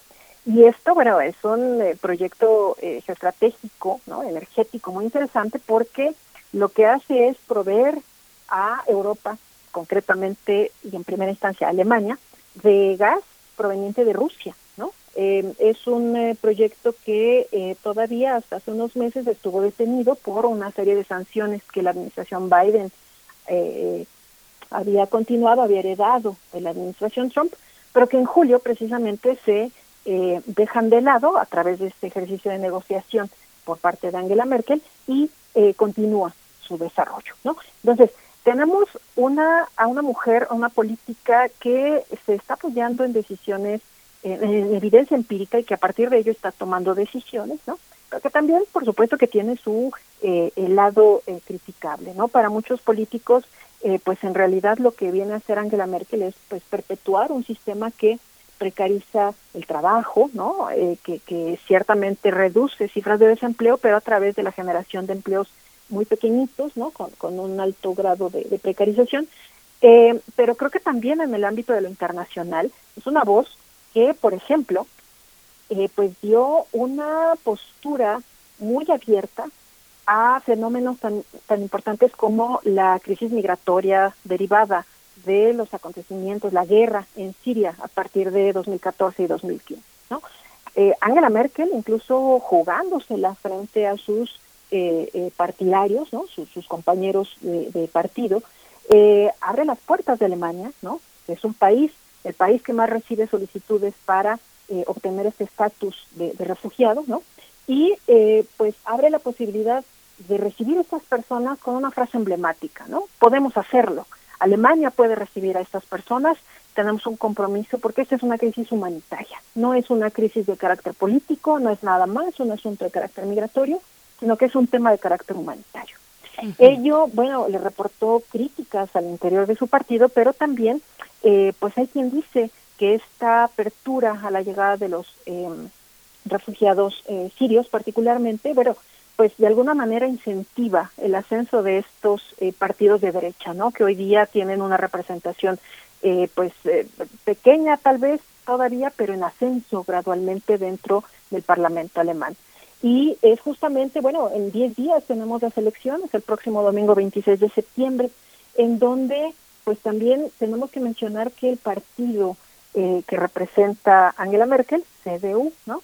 Eh, pues no tiene precisamente unas cifras muy favorables, ¿no? Ahora mismo son los socialdemócratas los que están eh, pues encabezando las preferencias de votos, su ministro de Finanzas es quien está perfilado eh, para eh, pues probablemente sucederla, ¿no? Eh, como este candidato socialdemócrata del partido SPD, que tiene, bueno, hasta hace unas horas una intención de voto del 25% frente a Armin Laschet, ¿no? Que es el candidato de Unión Demócrata Cristiana, el partido de Angela Merkel, con una preferencia de voto alrededor del 20%. Entonces, creo yo que Angela Merkel va a dejar un vacío que yo veo un poco complicado que otros políticos llenen, ¿no? Por esta vocación europeísta que ha demostrado y por una serie de situaciones que a nivel internacional están demandando mayores compromisos, eh, particularmente de países que lideran eh, dentro de la Unión Europea como Alemania, ¿no? Hace unas horas también se anunció una alianza entre Estados Unidos, eh, Reino Unido y Australia para fortalecer el área del Indo-Pacífico y eh, fortalecer en términos navales, por ejemplo, la eh, capacidad de, Australia, ¿no? A través de la dotación de submarinos nucleares. Esto en una clara alusión al ascenso de China.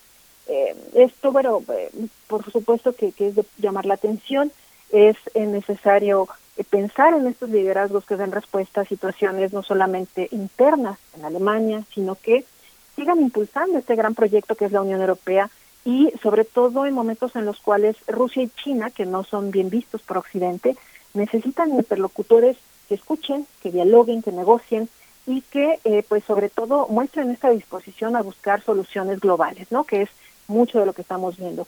Eh, ustedes hablaban de estas, perdón. Sí, bueno, nada más antes de que el tiempo nos lleve al corte, yo, yo quería también ya para un comentario de cierre, que tenemos unos dos, tres minutos para ello, que nos compartieras, además de tu cierre, eh, pues tu consideración sobre, sobre la gestión de la estrategia de desocupación en Afganistán. Eh, la vimos en una, vimos a Angela Merkel en una reciente reunión con Vladimir Putin pidiéndole ayuda para sacar colaboradores. Putin puso sobre la mesa el tema Navalny y el, y el tema de Ucrania también, así que unos dos o tres minutos para este cierre que pueda considerar esta cuestión, maestra. Sí, Berenice, pues es una relación bien peculiar, ¿no? Alemania tiene eh, prácticamente al lado la influencia de, Rusia y creo que em, a pesar de toda este, esta carga histórica, este pasado de diferencias evidentes entre estos dos países, eh, Angela Merkel tuvo la claridad para sentarse a dialogar con Putin. Creo que ambos se sentían muy cómodos hablando, negociando, eh, Alemania, en la figura de Merkel, bueno, eh, abriendo la posibilidad de acercarse, de entender lo que Rusia está haciendo. Y creo que eso es lo que eh, inmediatamente hará falta, ¿no? Es evidente que el bloque occidental, bueno, hace que Alemania habitualmente se pliegue a las decisiones, las iniciativas de Estados Unidos, y el caso de Afganistán lo dejó ver, ¿no? la salida intempestiva de Alemania, pero también de otros países como España, ¿no? Bueno, pues puso sobre la mesa esta cuestión de, eh, bueno, les dejo el desorden que tienen, que ya tenían, y me voy, ¿no? Rusia se presenta como este, eh, eh, este referente, este país que puede y debe ser escuchado a nivel internacional, ¿no? reconocer sus estrategias y recoger, recoger estas necesidades, estas situaciones para poder construir realmente soluciones a la cantidad de fenómenos internacionales y crisis que estamos enfrentando. Entonces creo que ahí va a ser de inmediato lo que más se demande para el caso de quien ocupe el lugar de Angela Merkel, que va a dejar un vacío, un lugar, eh, pues creo que muy complicado de llenar. Por supuesto. Pues agradecemos mucho este análisis. Sigamos con ello porque están, está en la puerta pues las elecciones el próximo 26 de septiembre en Alemania. Ahí están pues arriba eh, en los punteros el socialdemócrata, pero también, bueno, el demócrata cristiano haciéndole ahí la lucha, pero ojalá tengamos oportunidad de revisar este proceso electoral después de lo que hemos llamado la, la era de Angela Merkel. Gracias, maestra Alma Rosa Amador Iglesias, por esta participación. Muchas gracias a ustedes, Berenice. Muy buen día. Gracias. Muy buen día. Bien, pues con esto nos despedimos de la radio Nicolaita. Querido Miguel Ángel, yo me voy a ausentar durante la próxima hora. El día de mañana nos volvemos a escuchar. Se quedan contigo, se quedan en las mejores manos. Así es que muchísimas gracias, Miguel Ángel, y a todo gracias, el equipo. Gracias, Berenice, que tengas buena, buena, buen día, buen, buen, buen, este, buen jueves. Por supuesto, ustedes también. Vámonos al corte. Vámonos. Queremos escucharte. Llámanos al 55 36 43 39 y al 55 36 89 89. Primer movimiento. Hacemos comunidad. A lo largo de los años, la especie humana ha dejado una huella de destrucción en el planeta. Estamos muy cerca del punto de no retorno. Este es el momento de realizar nuestro cambio de conciencia. Habitare, Agenda Ambiental Inaplazable. Te invitamos a escuchar las labores que hacen nuestras científicas y científicos para tratar de salvar nuestra casa. Y las recomendaciones para que desde tu trinchera ayudes a cuidar el ambiente. Todos los lunes a las 16 horas, por el 96.1 de FM. Radio UNAM. Experiencia sonora.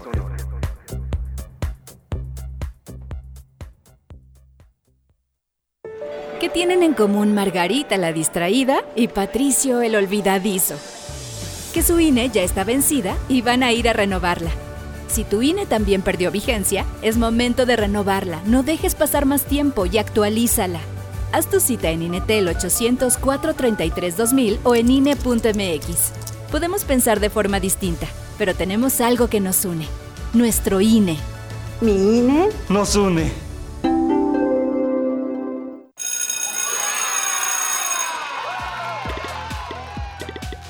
Llegó el momento. Regresamos a la escuela. Y para que sea un lugar seguro, debemos usar el cubrebocas en todo momento. Lávate las manos antes de ponértelo. Revisa que no esté sucio, roto o mojado.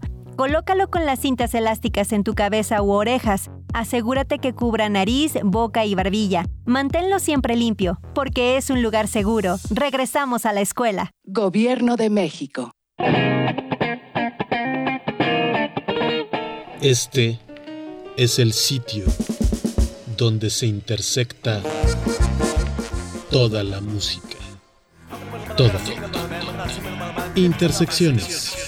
Encuentros de la fusión musical. Todos los viernes a las 21 horas por el 96.1 de FM. Radio UNAM. Experiencia sonora. Síguenos en redes sociales. Encuéntranos en Facebook como Primer Movimiento y en Twitter como arroba PMovimiento. Hagamos comunidad.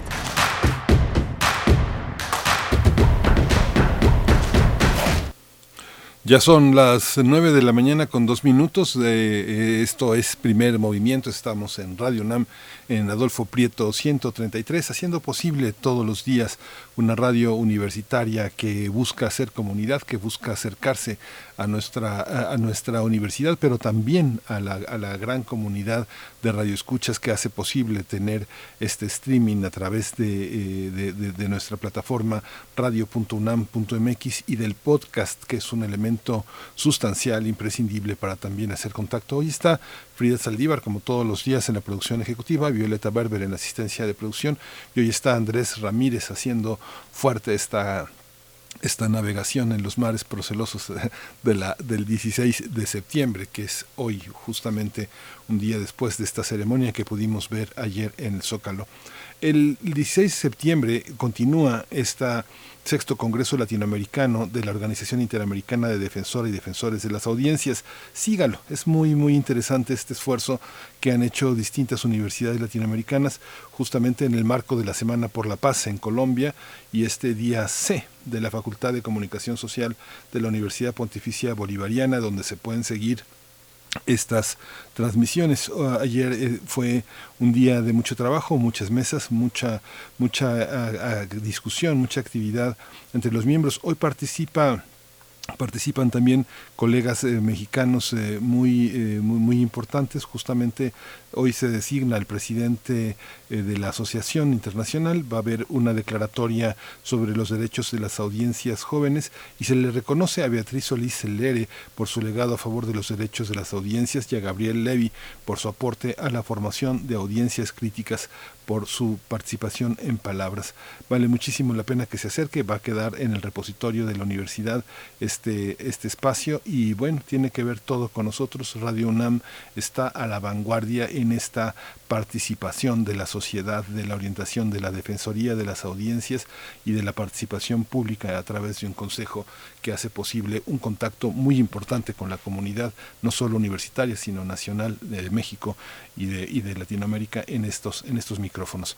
Pues vamos a dar espacio se despidió hace un momento mi compañera Berenice Camacho, pero ella siempre, siempre, siempre atenta eh, a sus responsabilidades. Hoy es eh, la responsabilidad de la poesía necesaria, así que vamos a escuchar su intervención en este terreno. Primer movimiento. Hacemos comunidad con tus postales sonoras. Envíalas a primermovimientounam.gmail.com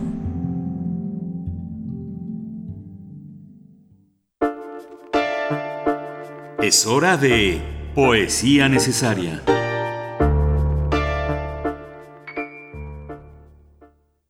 Ayer nuestra querida Verónica Ortiz desde el Fondo de Cultura Económica nos compartía algunos poemas de nostalgia de la muerte eh, que se encuentra en la colección de letras mexicanas y como nunca es suficiente de Javier Villarrutia pues decidí continuar en esa en, la resonancia que nos dejaron eh, que nos dejó Vero, Ortiz con los poemas de ayer este, este es parte de Los Nocturnos de Javier Villaurrutia, que se encuentran en el mismo libro Nostalgia de la Muerte y es seleccionado eh, aquel titulado Nocturno Grito, pero ojalá tengan oportunidad de, leer o releer todos los nocturnos, el nocturno de la estatua, el nocturno y nocturno miedo.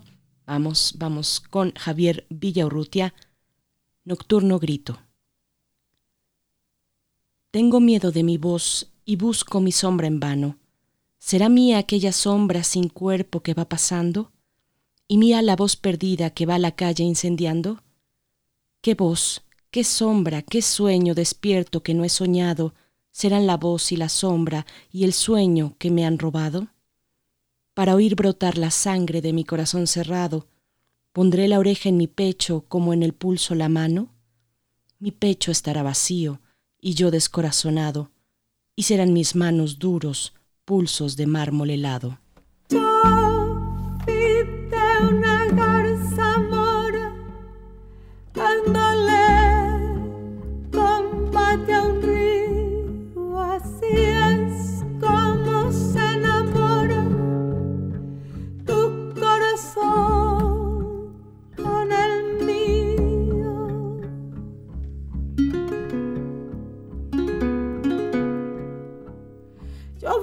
Garza mora dándole combate a un río.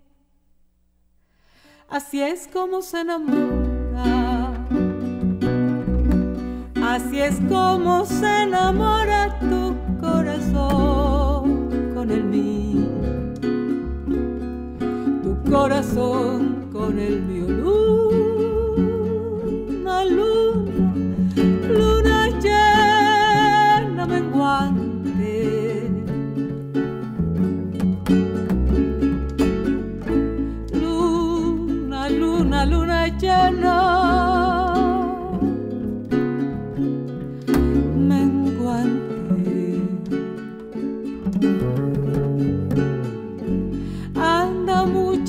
A la casa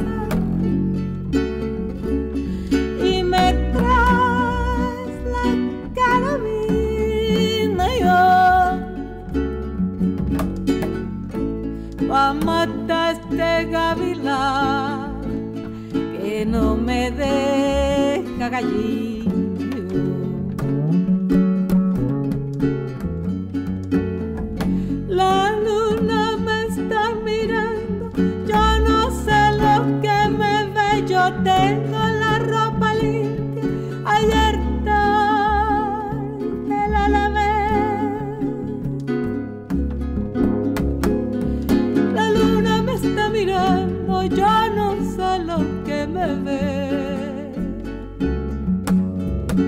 tengo la ropa limpia.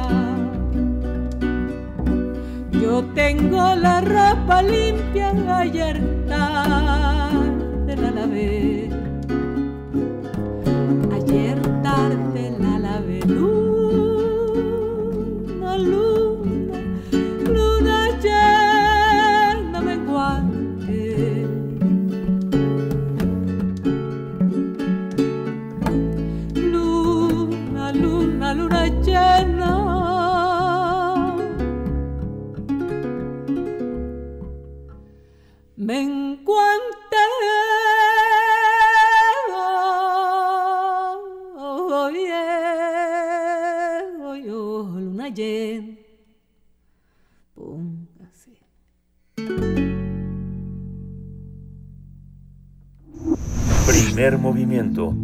Hacemos comunidad con tus postales sonoras. Envíalas a primermovimientounam.gmail.com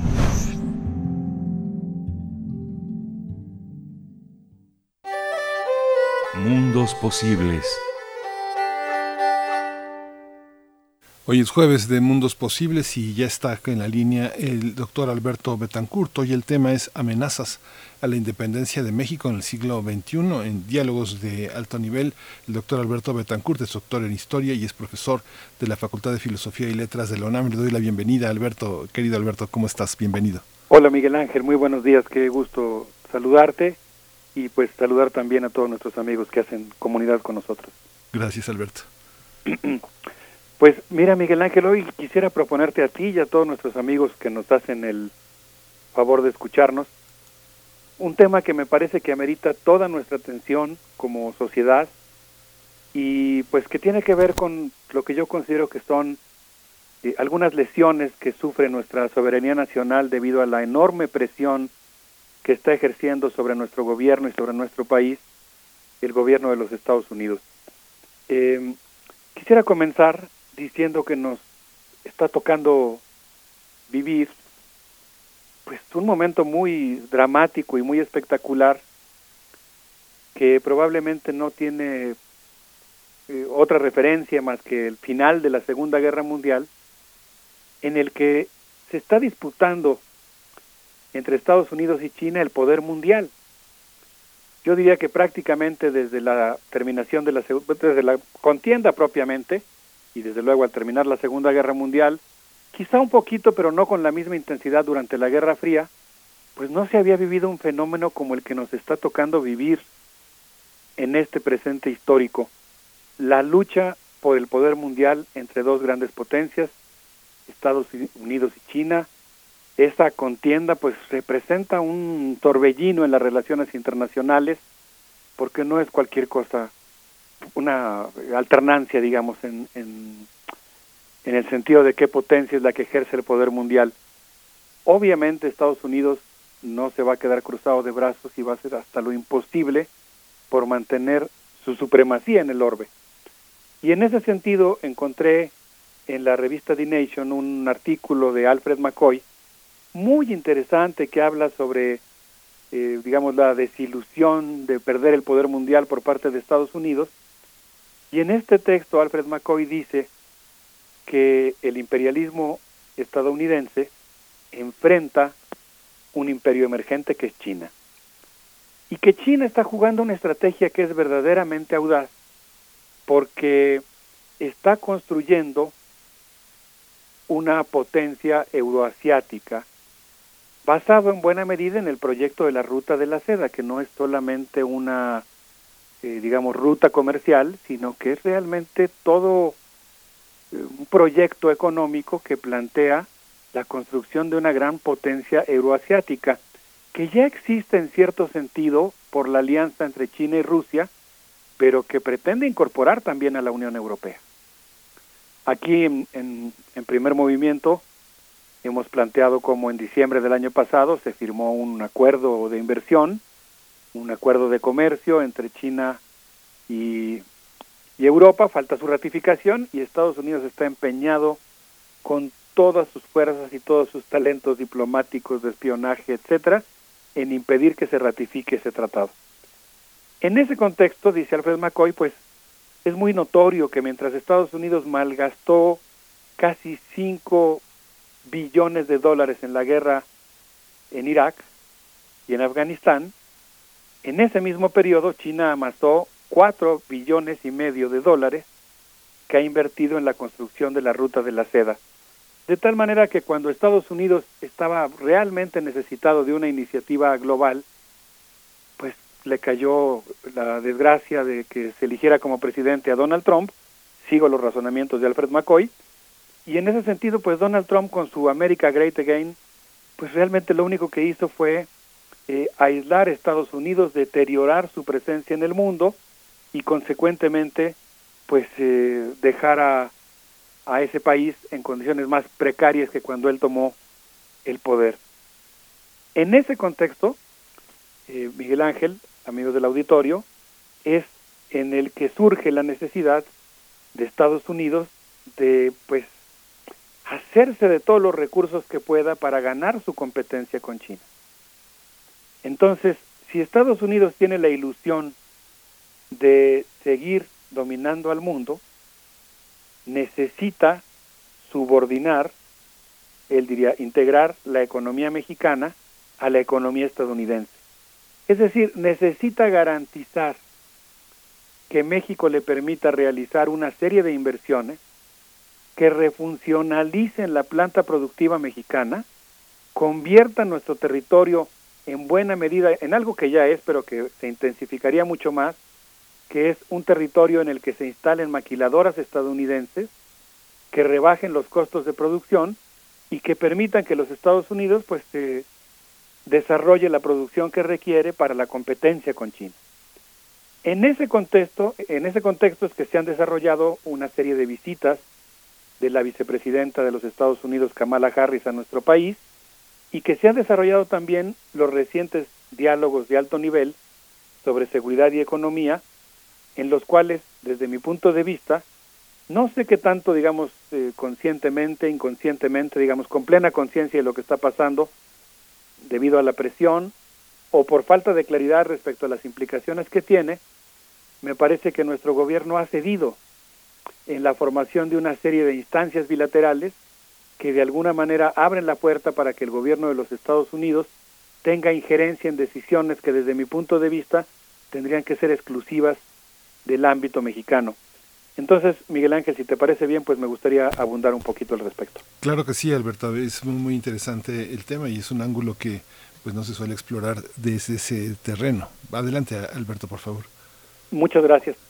Bueno, pues yo quisiera partir de una fecha funesta para la historia de nuestro país, el 31 de mayo de 2019, el día que Donald Trump amenazó con imponerle, con imponerle a México aranceles.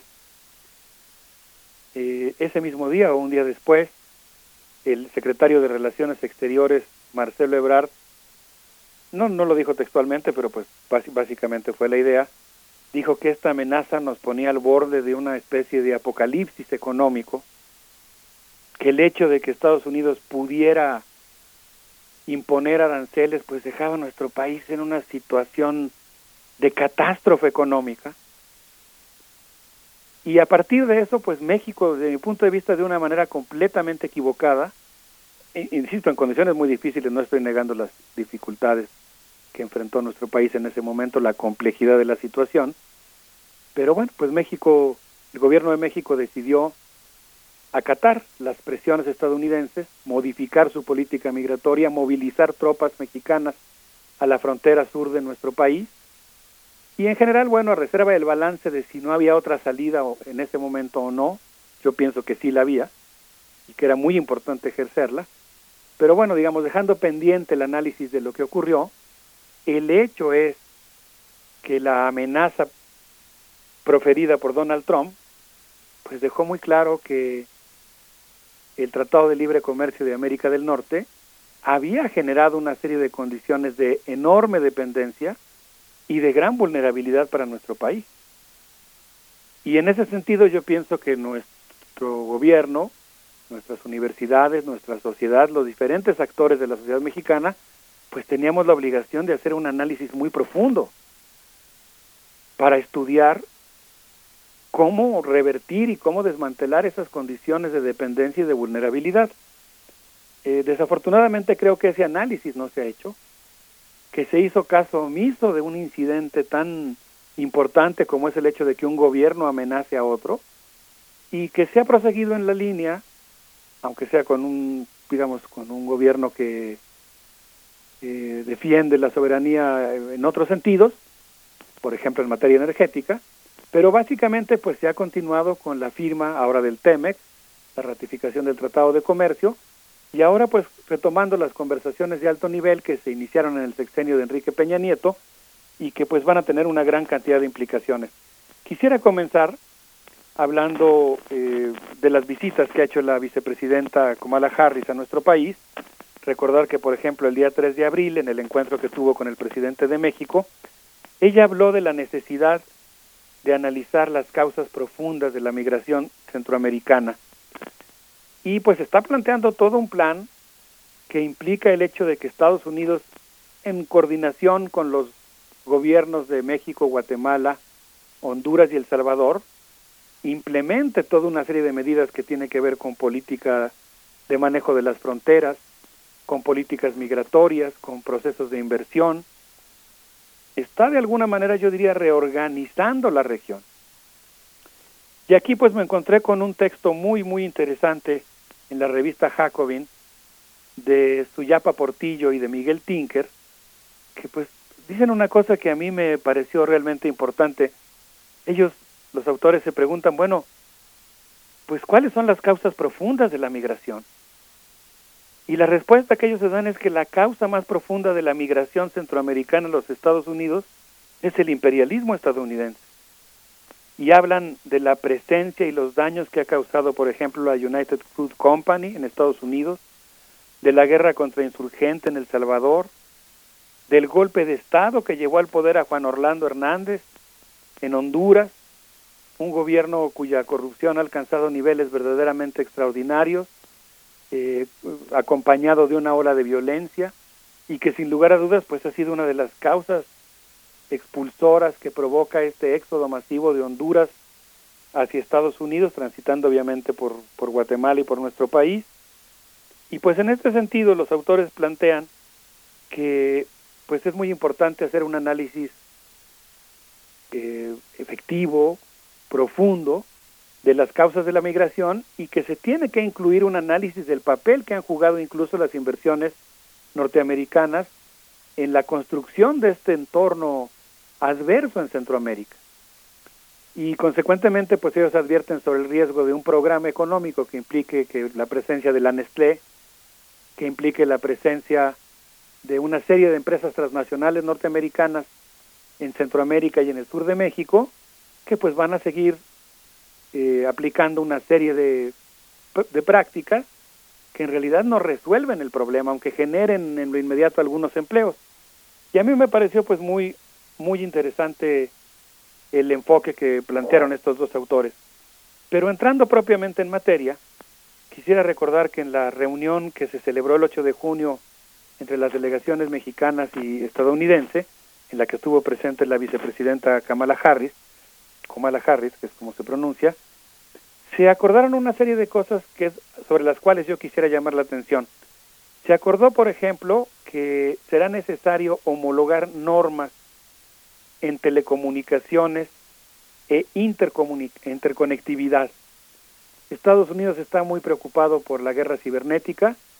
Nosotros ya hemos comentado aquí que la actual vicepresidenta Kamala Harris formó parte del Comité de Seguridad del Senado de los Estados Unidos. Ahí se ocupó específicamente del, del tema de la, de la ciberguerra y ahora pues como parte de esta integración, así es como se maneja, así la maneja el gobierno de Estados Unidos, así la acepta también en la retórica el secretario de Relaciones Exteriores Marcelo Ebrard y la secretaria de Economía Tatiana Cloutier, en, en esta integración en este incremento de la integración de la economía mexicana a la economía estadounidense, pues una de las cosas que planteó la delegación estadounidense que exigió y en la cual logró sacar un acuerdo, pues es que haya una homologación de las normas en telecomunicaciones e interconectividad. Una segunda medida que a mí me preocupa muchísimo es el tema de garantizar y blindar cadenas productivas binacionales que sean seguras. Es decir, eh, nosotros hablábamos en la ocasión anterior, en la intervención anterior el jueves pasado, de la existencia de una serie de maquiladoras que forman parte del cinturón del rifle, que están ubicadas en territorio mexicano, que elaboran componentes para el complejo militar industrial de los Estados Unidos, por ejemplo, para la industria aeronáutica militar, y que pues Estados Unidos requiere que se garantice que funcionen, que de alguna manera cuenten con privilegios y se aplique en esas industrias una especie de norma extraterritorial, es decir, que no estén sujetas a las normas mexicanas, sino que estén bajo un régimen de excepción, que garantice, por ejemplo, durante la pandemia, que el gobierno mexicano, eso ya pasó de hecho, el gobierno mexicano estableció cuáles eran las actividades económicas prioritarias, no incluyó en ellas a las industrias norteamericanas que trabajan en suelo mexicano, y el embajador de los Estados Unidos hizo un trabajo de presión fenomenal hasta que logró que esas industrias norteamericanas, esas maquiladoras, se incluyeran entre las actividades prioritarias. Una tercera medida que yo quiero plantear aquí, que me parece muy preocupante, pues tiene que ver con el hecho del manejo conjunto de la pandemia eh, como un ámbito que tiene que ver con la seguridad. Es decir, se está con la seguridad estadounidense. Eso significa que México y Estados Unidos, que bueno, obviamente por por muchas razones es muy correcto y muy prudente que cooperen, que se pongan de acuerdo, pero en este caso lo que lo que planteó la delegación de alto nivel en la reunión de seguridad, ahora ya me refiero al cónclave que se realizó el día 11 de agosto, es el hecho de que México y Estados Unidos decidan conjuntamente, perdón, la manera en la que van a manejar el tema de la pandemia y la cuestión de la seguridad sanitaria.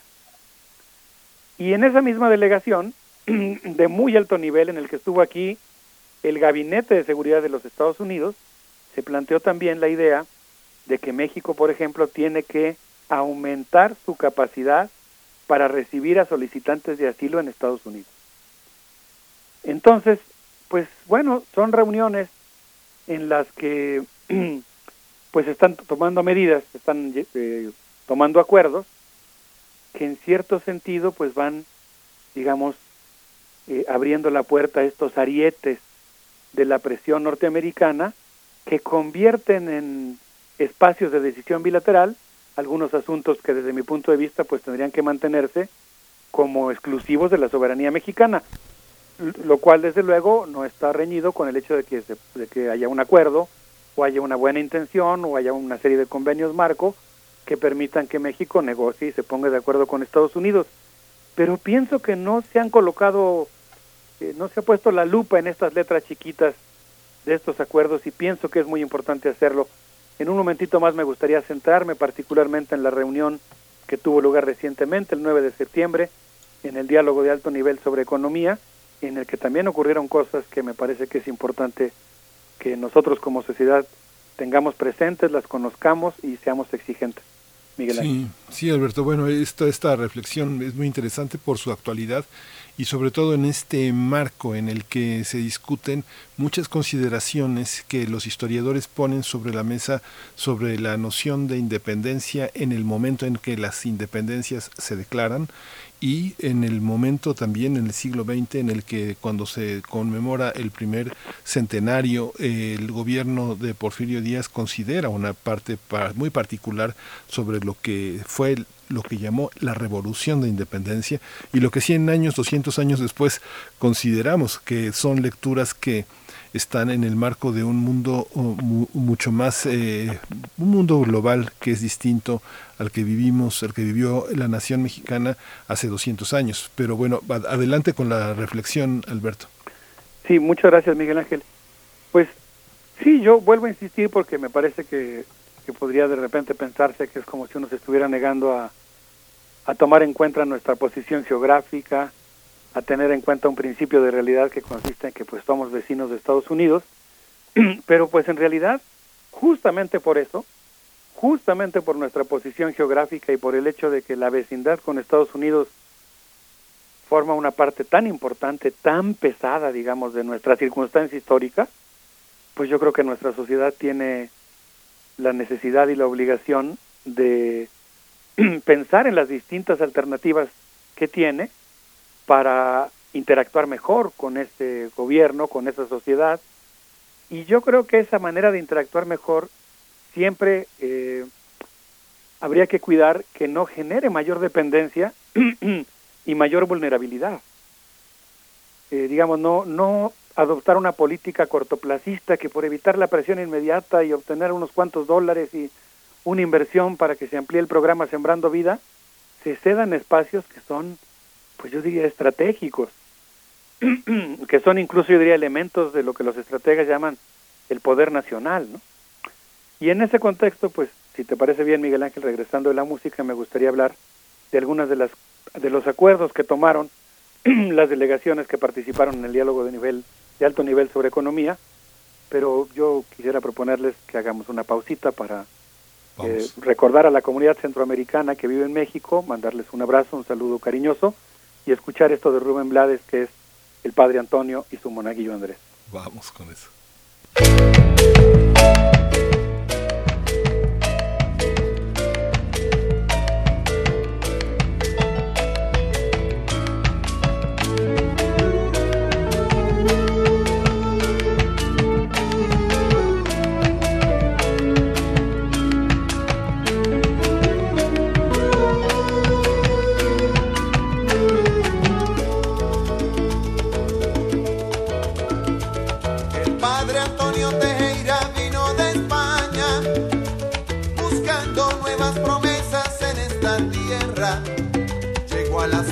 Sin la esperanza de ser obispo. Y entre el calor y entre los mosquitos hablo de Cristo. El Padre no funcionaba en el Vaticano, entre papeles y sueños de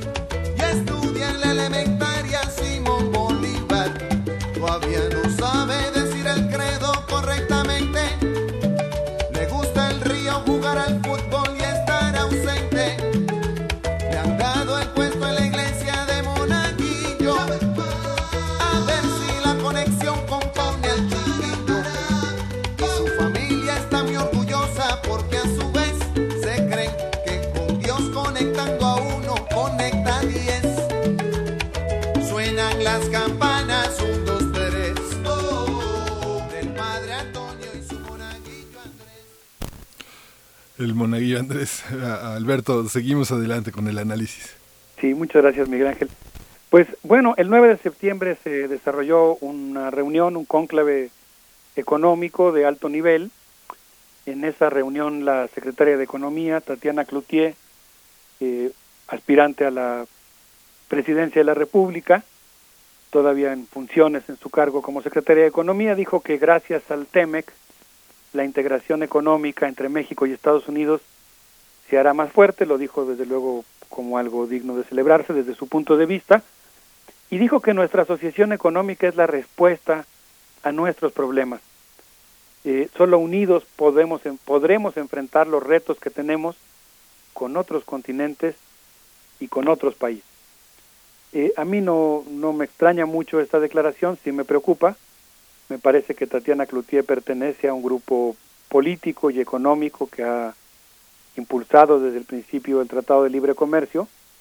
Debo decir, porque estaba yo leyendo con mucho respeto, con mucha atención algunas de las de los comentarios que nos han hecho favor de llegar, que mi idea no es desde luego en ningún momento, pues, eh, no sé, una ruptura abrupta del tratado o una negación de la relación correcta, respetuosa, intensa con los Estados Unidos, pero sí pienso que desde un punto de vista estratégico nuestra sociedad tiene que pensar cómo, cómo desmantelar la dependencia y cómo construir alternativas eh, en el marco en el que nos encontramos ahora y no cómo ir incrementando su, su entrega, digamos, no cómo ir incrementando su dependencia.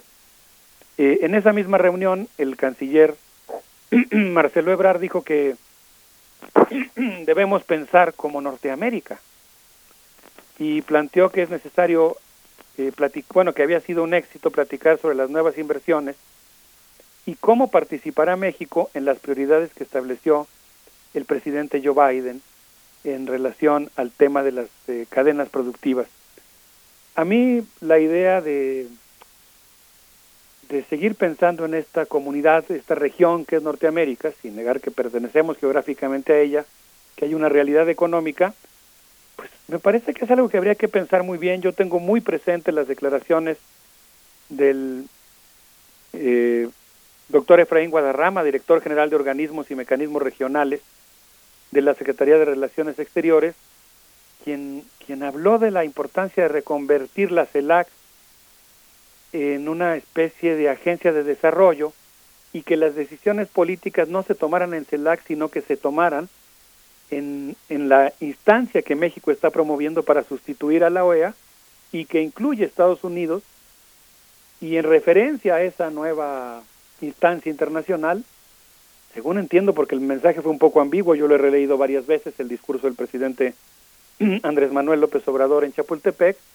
según entiendo, creo que así lo deja ver el, el, el texto de su discurso, pues él habló de la formación de una especie de Unión Europea que incluya a todos los estados americanos en el marco de esa eh, asociación, ¿no? Entre Estados Unidos y América Latina. Y a mí sí me preocupa mucho que haya esta idea, eh, digamos, de conformar un organismo de esa naturaleza, sobre todo si se hace sin explorar realmente todas las consecuencias que tiene, los derechos que vamos a exigir, porque la forma en la que se está planteando es justamente permitir que el territorio latinoamericano se refuncionalice eh, a partir de las necesidades que tiene Estados Unidos en su competencia geopolítica con China. Y me parece que es un error que nosotros asumamos que tenemos, digamos, un 100% de intereses comunes con Estados Unidos, como América Latina y como México. Yo creo que en realidad los intereses de Estados Unidos y México son intereses muy distintos por nuestra historia, por nuestros valores, por nuestro nivel de desarrollo. No quiere decir que no nos pongamos de acuerdo. No quiere decir que no podamos cooperar, pero sí quiere decir que nosotros pues tenemos visiones del mundo diferentes, que en todo caso pues las tenemos que hacer valer en la negociación. Voy a poner un ejemplo muy concreto que a lo mejor ilustra eh, el tipo de, preocupación que tengo.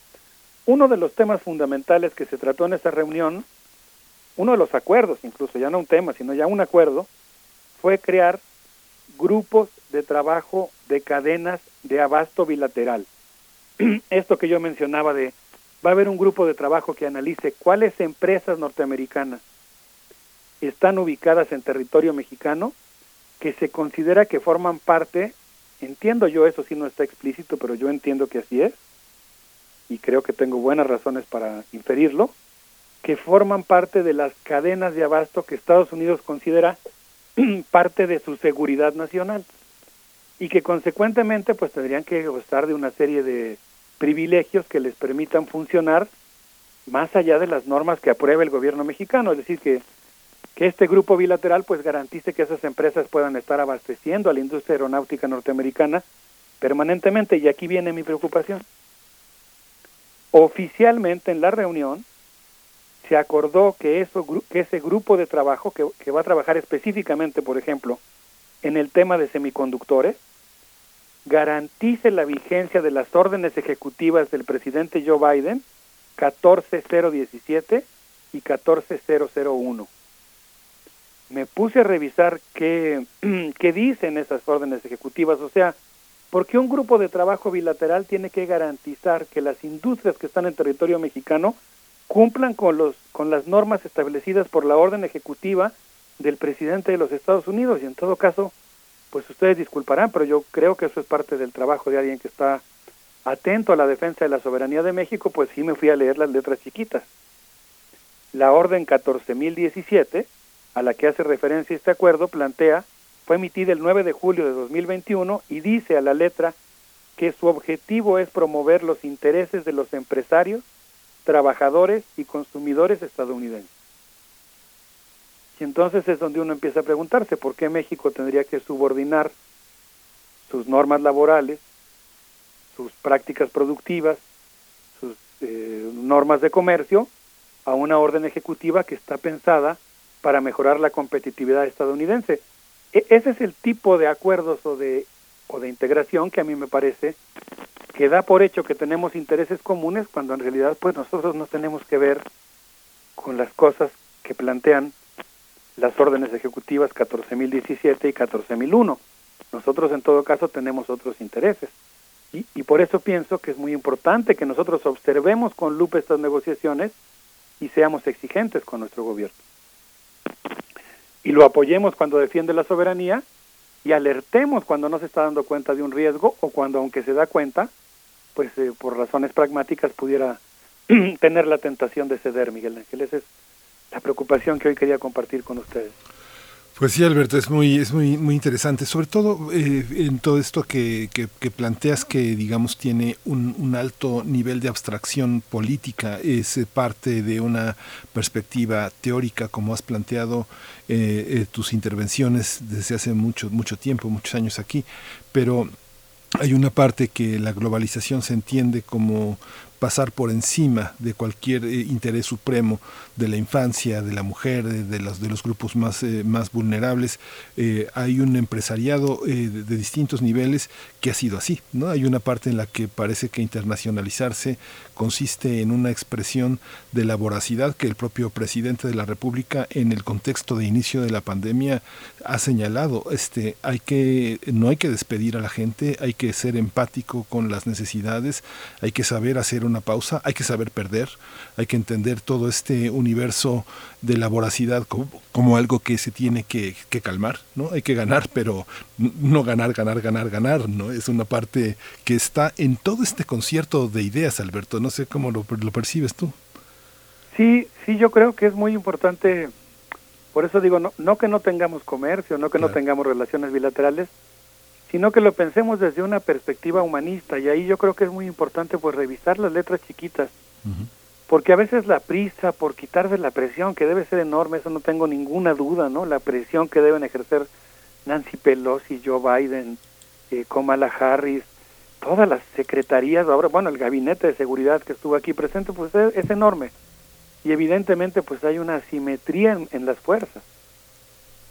Eh, sí. Y luego, pues debe ser también grande la tentación de los paquetes de ayuda económica. Estoy revisando, por ejemplo, el acuerdo de esta reunión y veo que, por ejemplo, USAID va a lanzar un gran paquete de inversión en el sureste mexicano.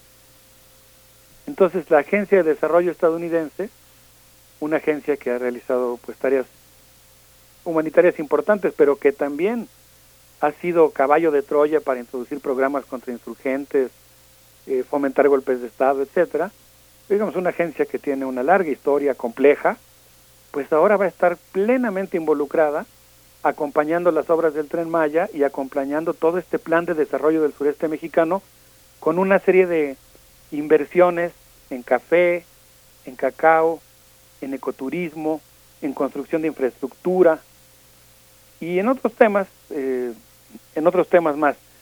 Entonces yo, yo pienso que, que, insisto, no, mi postura no es de que demos la espalda a la realidad y a la existencia de los Estados Unidos, pero yo, yo sí espero que nuestros investigadores universitarios estén atentos, muy atentos y muy críticos respecto a la firma de este acuerdo que va a implicar, por ejemplo, eh, el intercambio de datos transfronterizo.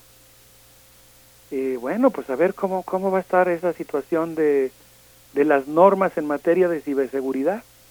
Tenemos que garantizar que sean normas en materia de ciberseguridad que estén pensadas de acuerdo a los intereses mexicanos, a las políticas mexicanas en, en, en la materia, uh -huh. y no simplemente aceptando los criterios que el Comité de Seguridad del Senado de los Estados Unidos estableció para su guerra contra China y Rusia. Nosotros no formamos parte de esa guerra México no quiere formar parte de ninguna guerra, ni siquiera en la retaguardia económica. México es un país que claramente establece en su constitución la obligación de promover la paz, eh, la resolución pacífica de los conflictos. Consecuentemente, yo creo que nosotros tenemos que evitar involucrarnos en una guerra en la que, que nosotros más bien tenemos que tratar de conjurar, no involucrarnos en una de las partes. Sí, justamente. Pues Alberto, ¿con qué nos con qué nos despedimos? Tienes una propuesta musical también para cerrar esta esta edición de Mundos Posibles. Sí, Miguel Ángel, muchas gracias por tu atención, muchas gracias a todos, a todos los que nos hacen el favor de escucharnos. Pues yo quisiera mandar un saludo a todos los trabajadores mexicanos que laboran en Estados Unidos. Acabo de tener noticia que nos hacían el honor de escucharnos en una en un criadero, en una granja porcícola en Estados Unidos, en Iowa eh, que muchos de los trabajadores mexicanos no pudieron venir a México durante la pandemia. Y para todos ellos yo quisiera dedicar esta canción de Lalo Guerrero que se llama Chuco Suaves, que forma parte de la película Sutut y que pues es parte de la tradición pachuca que debemos honrar todos los mexicanos. qué padre, qué bueno que traigas a Luis Valdés aquí. Muchas gracias Alberto Betancourt, te queremos, te admiramos y bueno, mucha gente te sigue y tu, y tu propuesta siempre es un, un aliento a decolonizar, a decolonizar el imaginario y a pensar las cosas desde otros ángulos. Muchas gracias Alberto. Ay, muchas gracias a ti Miguel Ángel por tus palabras, por tu amistad. un abrazo Alberto. para todos, gracias. Hasta pronto Alberto.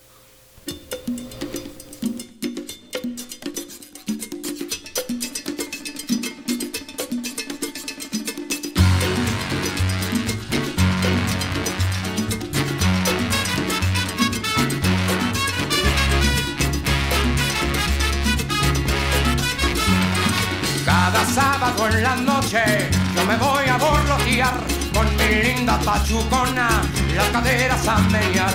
Ella le hace muy cuando empieza a guarachar y al compás de los timbales yo me siento petadear. Chuco sabe, bailan rumba, bailan la rumba y la zumba, bailan guarachas sabrosón, el chico y el danzón. Chuco sabe, bailan rumba, bailan la rumba y la zumba, bailan guarachas sabrosón, el chico y. Primer movimiento. Hacemos comunidad con tus postales sonoras. Envíalas a primermovimientounam.gmail.com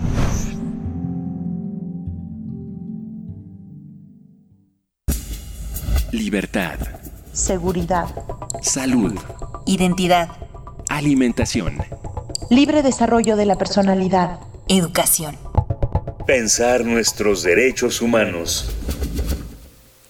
Y está eh, con nosotros eh, Jacobo Dayan, él es coordinador académico de la Cátedra Nelson Mandela de Derechos Humanos en las Artes de la UNAM y es la sección de Derechos Humanos. Hoy la discusión es del arte en el espacio público. Jacobo, bienvenido, buenos días. ¿Qué tal, Miguel Ángel? Buenos días, ¿cómo están? Pues muy bien, escuchándote. Estoy ansioso de escuchar tu, tu, tu, tu intervención porque ha sido un tema que ha tenido una gran resonancia en, en la opinión pública. Ha sido muy importante también para la comunidad artística y para la comunidad de urbanistas. ¿no? Es un, un- atraviesa muchos, muchos territorios, ¿no? Sí, pues yo creo que la, eh, incluso la discusión es, es algo mucho más profundo. Es qué hacer con el espacio público. Eh, en nuestro país, y como pues, muchas democracias mm, frágiles en el planeta, el, el espacio público o el nombre que se le pone a las calles, a las colonias, a los aeropuertos, a las presas, a las escuelas, qué estatua va en qué lugar, todo eso parece que es obligación y responsabilidad del gobernante o la gobernante en turno. Y eso no es lo normal. Quiero nada más hacer, eh, que hagamos memoria, hace 10 años casi, el entonces jefe de gobierno de la ciudad, hoy canciller Marcelo Ebrard, decidió poner la estatua de un dictador, de un violador de derechos humanos de Azerbaiyán, sobre Paseo de la Reforma, no sé si recordarán, de Heydar Aliyev, eh, porque a cambio de que el gobierno de Azerbaiyán remodeló unos parques ahí en Reforma. sí, claro que nos acordamos. Pues entonces, ¿qué? la pregunta es si el gobernante o la gobernante en turno puede decidir lo que le plazca en el espacio público y la memoria colectiva reflejada en el espacio público.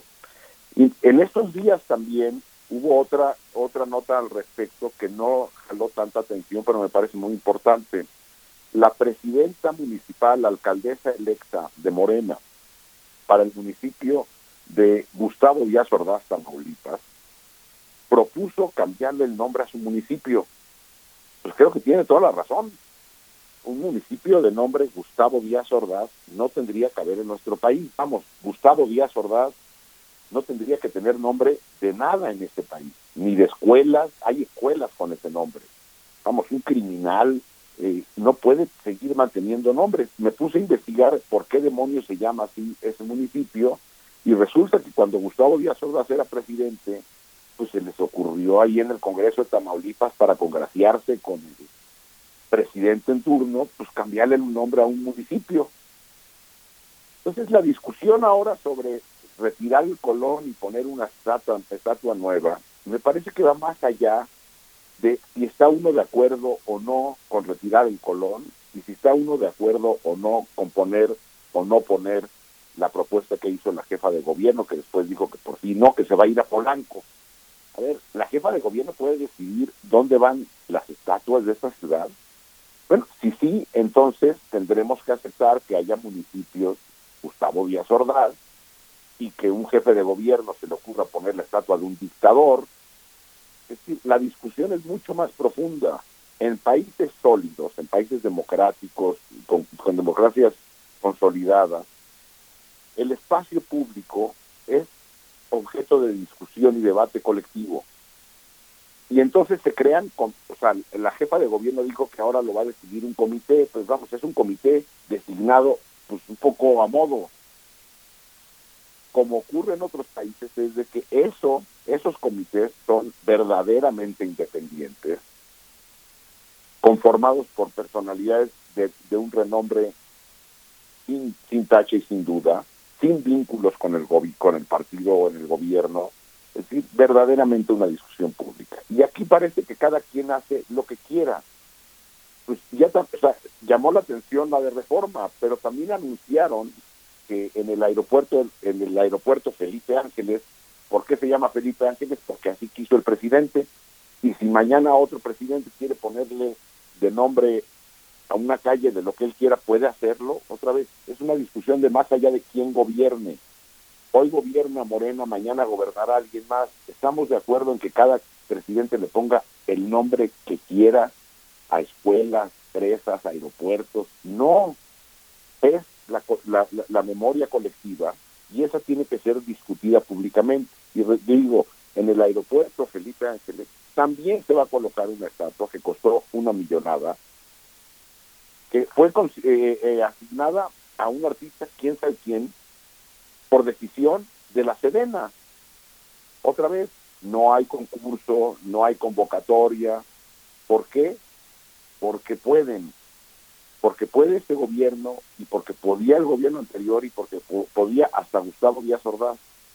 Me parece que hay que hacer una reflexión muy seria a nivel nacional de qué hacer con el espacio público, con los nombres, eh, con, con, con el arte público, cómo se coloca, qué se decide, cómo se convoca, quién, quién elige, porque si no estaremos eh, a expensas es de lo que se le ocurra al presidente municipal o a la alcaldesa de aquí o de allá, a la gobernadora o al gobernador de aquí o de allá, o al presidente en turno o a la presidenta en turno. Me parece que es una discusión seria que va mucho más allá de la estatua de Colón y como lo resolvió la jefa de gobierno, tampoco es solución.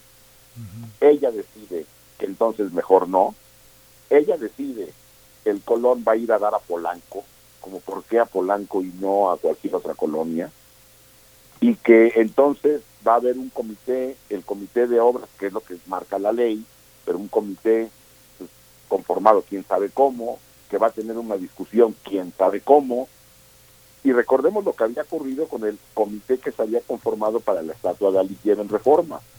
Cuando sale Marcelo Ebrard para quitarse el bulto, nombra un comité eran, eh, si no mal recuerdo, Guillermo Sorno, eh, Gerardo Estrada y Gabriel Guerra Castellanos, si no mal recuerdo. Sí, exactamente así era. Eh, y ese comité determinó que había que remover la estatua completa. con todo y el mapa que decidieron no quitar, que ahí sigue. Y también remover otra estatua, porque eran dos estatuas, que estaba en la plaza de Tlaxcuaque, que también remodeló el gobierno de Azerbaiyán. Esa no la removieron. ¿Por qué? Porque no llamaba tanto la atención, porque no era reforma. Entonces, la conformación de comités, y eso ya fue decisión del gobierno de Mancera, es decir, Marcelo Ebrard nombra el comité, se saca el bulto, dice yo ya voy de salida, que lo resuelva alguien más, el comité determina esto, le toca implementarlo a, Gabriel, a, Mancera y decide quitar parte de la estatua de reforma, dejando el mapa, y también se había recomendado quitar el mapa porque hay una, un, un conflicto eh, territorial en ese mapa, y, un, y una segunda estatua que nunca quitaron. Entonces de nada sirve. La solución dada por la jefa de gobierno es, si fue, arbitraria su decisión de ponerlo, es arbitraria su, decisión de no ponerlo y poner, y poner el colón en Polanco. Lo que necesitamos tener es ese debate y una ley clara del espacio público. ¿Cómo, ¿Cómo organizar ese debate? Porque yo vi, a mí me daba la impresión, digo, este, tengo una opinión ciudadana, no quiero que, que, se piense que represente nada más que eso, pero eh, se lavó las manos, ¿no? Y lo, lo dejó en un comité que, como bien señalas, cuesta trabajo señalarlo como tú lo señalas ahora, que es un comité de pronto que uno no sabe ni por quién está formado, suponemos que son personas eh, acreditadas, conocedoras, pero el tema de quién pone, el que sabe, el urbanista, el arquitecto, el doctor, el que tiene cinco grados y cinco postdoctorados, no. o, o, las, o la sociedad, el conjunto de la sociedad, y cómo se consulta. Por ejemplo, vimos, Jacobo, el tema de los panistas, que quieren que se quite a Fidel Castro y al Che Guevara, y si deciden que ponen a, a, a Francisco Franco, entonces lo, lo, ponemos, o cómo? Ah, bueno, eso es lo que yo, exactamente eso es el debate. O sea, hoy hay gente que puede estar de acuerdo porque simpatiza con este gobierno o no simpatiza y mañana pues habrá otro gobierno. Evidentemente no puede, o sea, lo que es claro es de que no puede estar a la voluntad del de las o los gobernantes. ¿Sí? En este país, en México hay, hay estatuas, por ejemplo, a, Ataturk tiene una estatua en, en reforma. Eso agrede a la población armenia en este país. Tito tiene eh, eh, eh, estatua en este país. Entonces, como bien lo dices, no puede ser lo que se le ocurra a los partidos políticos o a la clase política. Y tampoco es una discusión y una decisión de gente ultraenterada. Es un debate público. En otros países donde se, se va a tomar decisiones tan importantes como Avenida Reforma, que no es cualquier calle de la ciudad, se llevan a cabo consultas en el lugar, se lleva a cabo una pedagogía en el lugar sobre qué, cuáles son las propuestas, se hace una convocatoria abierta para recibir propuestas que después son discutidas públicamente por un comité y se forma un comité independiente, completamente independiente del poder en turno y de cualquier partido político para que hagan sugerencias y a partir de ahí se toma una decisión. Es decir, a final de cuentas sí hay que tomar una decisión, no puede ser plebiscitario el nombre de cada calle del país, porque es un caos. sí, claro. Pero sí. sí. yo creo que puede haber, yo me imagino que la gente de Gustavo Díaz Ordaz, Tamaulipas, me imagino que habrá, supongo, que habrá una mayoría que dice pues que, que, que prefieren llamarse como se llamaban antes. Uh -huh. Lo que no, lo que es claro, Miguel Ángel, es que no, lo que no puede seguir existiendo es que el gobernante en turno decida quitar una estatua porque ideológicamente no le gusta y ponga otra. Eso es sí. lo que no que, que, evidentemente no funciona. Sí, es que esta es una discusión también internacional. Yo recuerdo en Londres una discusión que se hizo ya hace, hace algún tiempo sobre la, la, la, la, remoción de la estatua de Edward Colston y de ¿Sí? Robert Milligan, eh, que eran traficantes de esclavos. Entonces el, el alcalde de Londres, eh, justamente Sadiq Khan, Sadiq Khan, dijo, no, vamos a, vamos a revisar esta situación, vamos a, vamos a, a ver qué, se, qué celebridades deben estar y cuáles no, porque el Londres de hoy es un Londres que justamente poseído por un montón de migrantes, taxistas, eh, gente, gente que tiene restaurantes que que regresan, regresan al imperio a poner sus condiciones también, ¿no? Sí, lo mismo con Estados Unidos, con las banderas confederadas, en Alemania con los memoriales. lo, el único lugar que seguro no funciona es en el donde estamos nosotros, donde los gobernantes deciden. Sí, sí, Jacobo. Pues bueno, habría que pensar una, una propuesta que, que surja de estas propuestas de, de, personas como tú que reflexionan desde una, desde una metodología, desde un campo teórico, el tema de los derechos humanos, que es un tema que tiene que aterrizar entre nosotros, entre los ciudadanos, y, Claro. y sí, que no, no, no, no podemos permitir que se tomen estas decisiones por encima, por encima de nosotros, ¿no?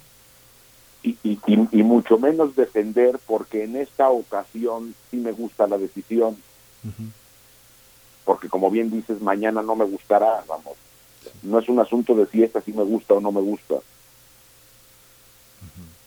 y lo que hay que entender es de que lo que está en juego es la memoria colectiva en el espacio público Claro, claro. Pues Jacobo Dayan, pues ya nos, nos llega el último minuto. Te agradezco como siempre que, que, que pongas este dedo flamígero sobre muchas, sobre muchos temas que a veces cuesta trabajo atreverse a decir yo desde esa, desde ese conocimiento y desde esa ciudadanía que en tu caso se combinan de una manera siempre espléndida y polémica. Gracias Jacobo Dayan. no gracias a ti un abrazo Miguel Ángel Muchas gracias, muchas gracias a todos los que han hecho posible primer movimiento esta, esta, esta mañana. Ya nos vamos a despedir, estamos en el último minuto. Mañana nos eh, mañana es el, es el fin de semana, mañana ya nos, eh, nos despedimos con una, una programación también. Tenemos muchas sorpresas, muchas eh, cuestiones en primer movimiento que vale muchísimo la pena seguir. Nos despedimos ya prácticamente sin música, así que, ah, sí, nos vamos a ir con, con, con música, pero ya, y es el último minuto, Violeta Berber, así que nos vamos, nos vamos en y en directo. Muchas gracias. Esto fue Primer Movimiento, El Mundo desde la Universidad. Radio UNAM presentó Primer Movimiento, El Mundo desde la Universidad, con Berenice Camacho y Miguel Ángel Quemain en la conducción, Frida Saldívar y Violeta Berber, producción, Antonio Quijano y Patricia Zavala, noticias, Miriam Trejo y Rodrigo Mota, coordinadores e invitados, Tamara Quirós, redes sociales, Arturo González y Socorro Montes, operación técnica. Servicio Social, Cecilia Esquivel y Roberto Rebollo. Locución, Tessa Uribe y Juan Stack. Quédate en sintonía con Radio UNAM. Experiencia sonora.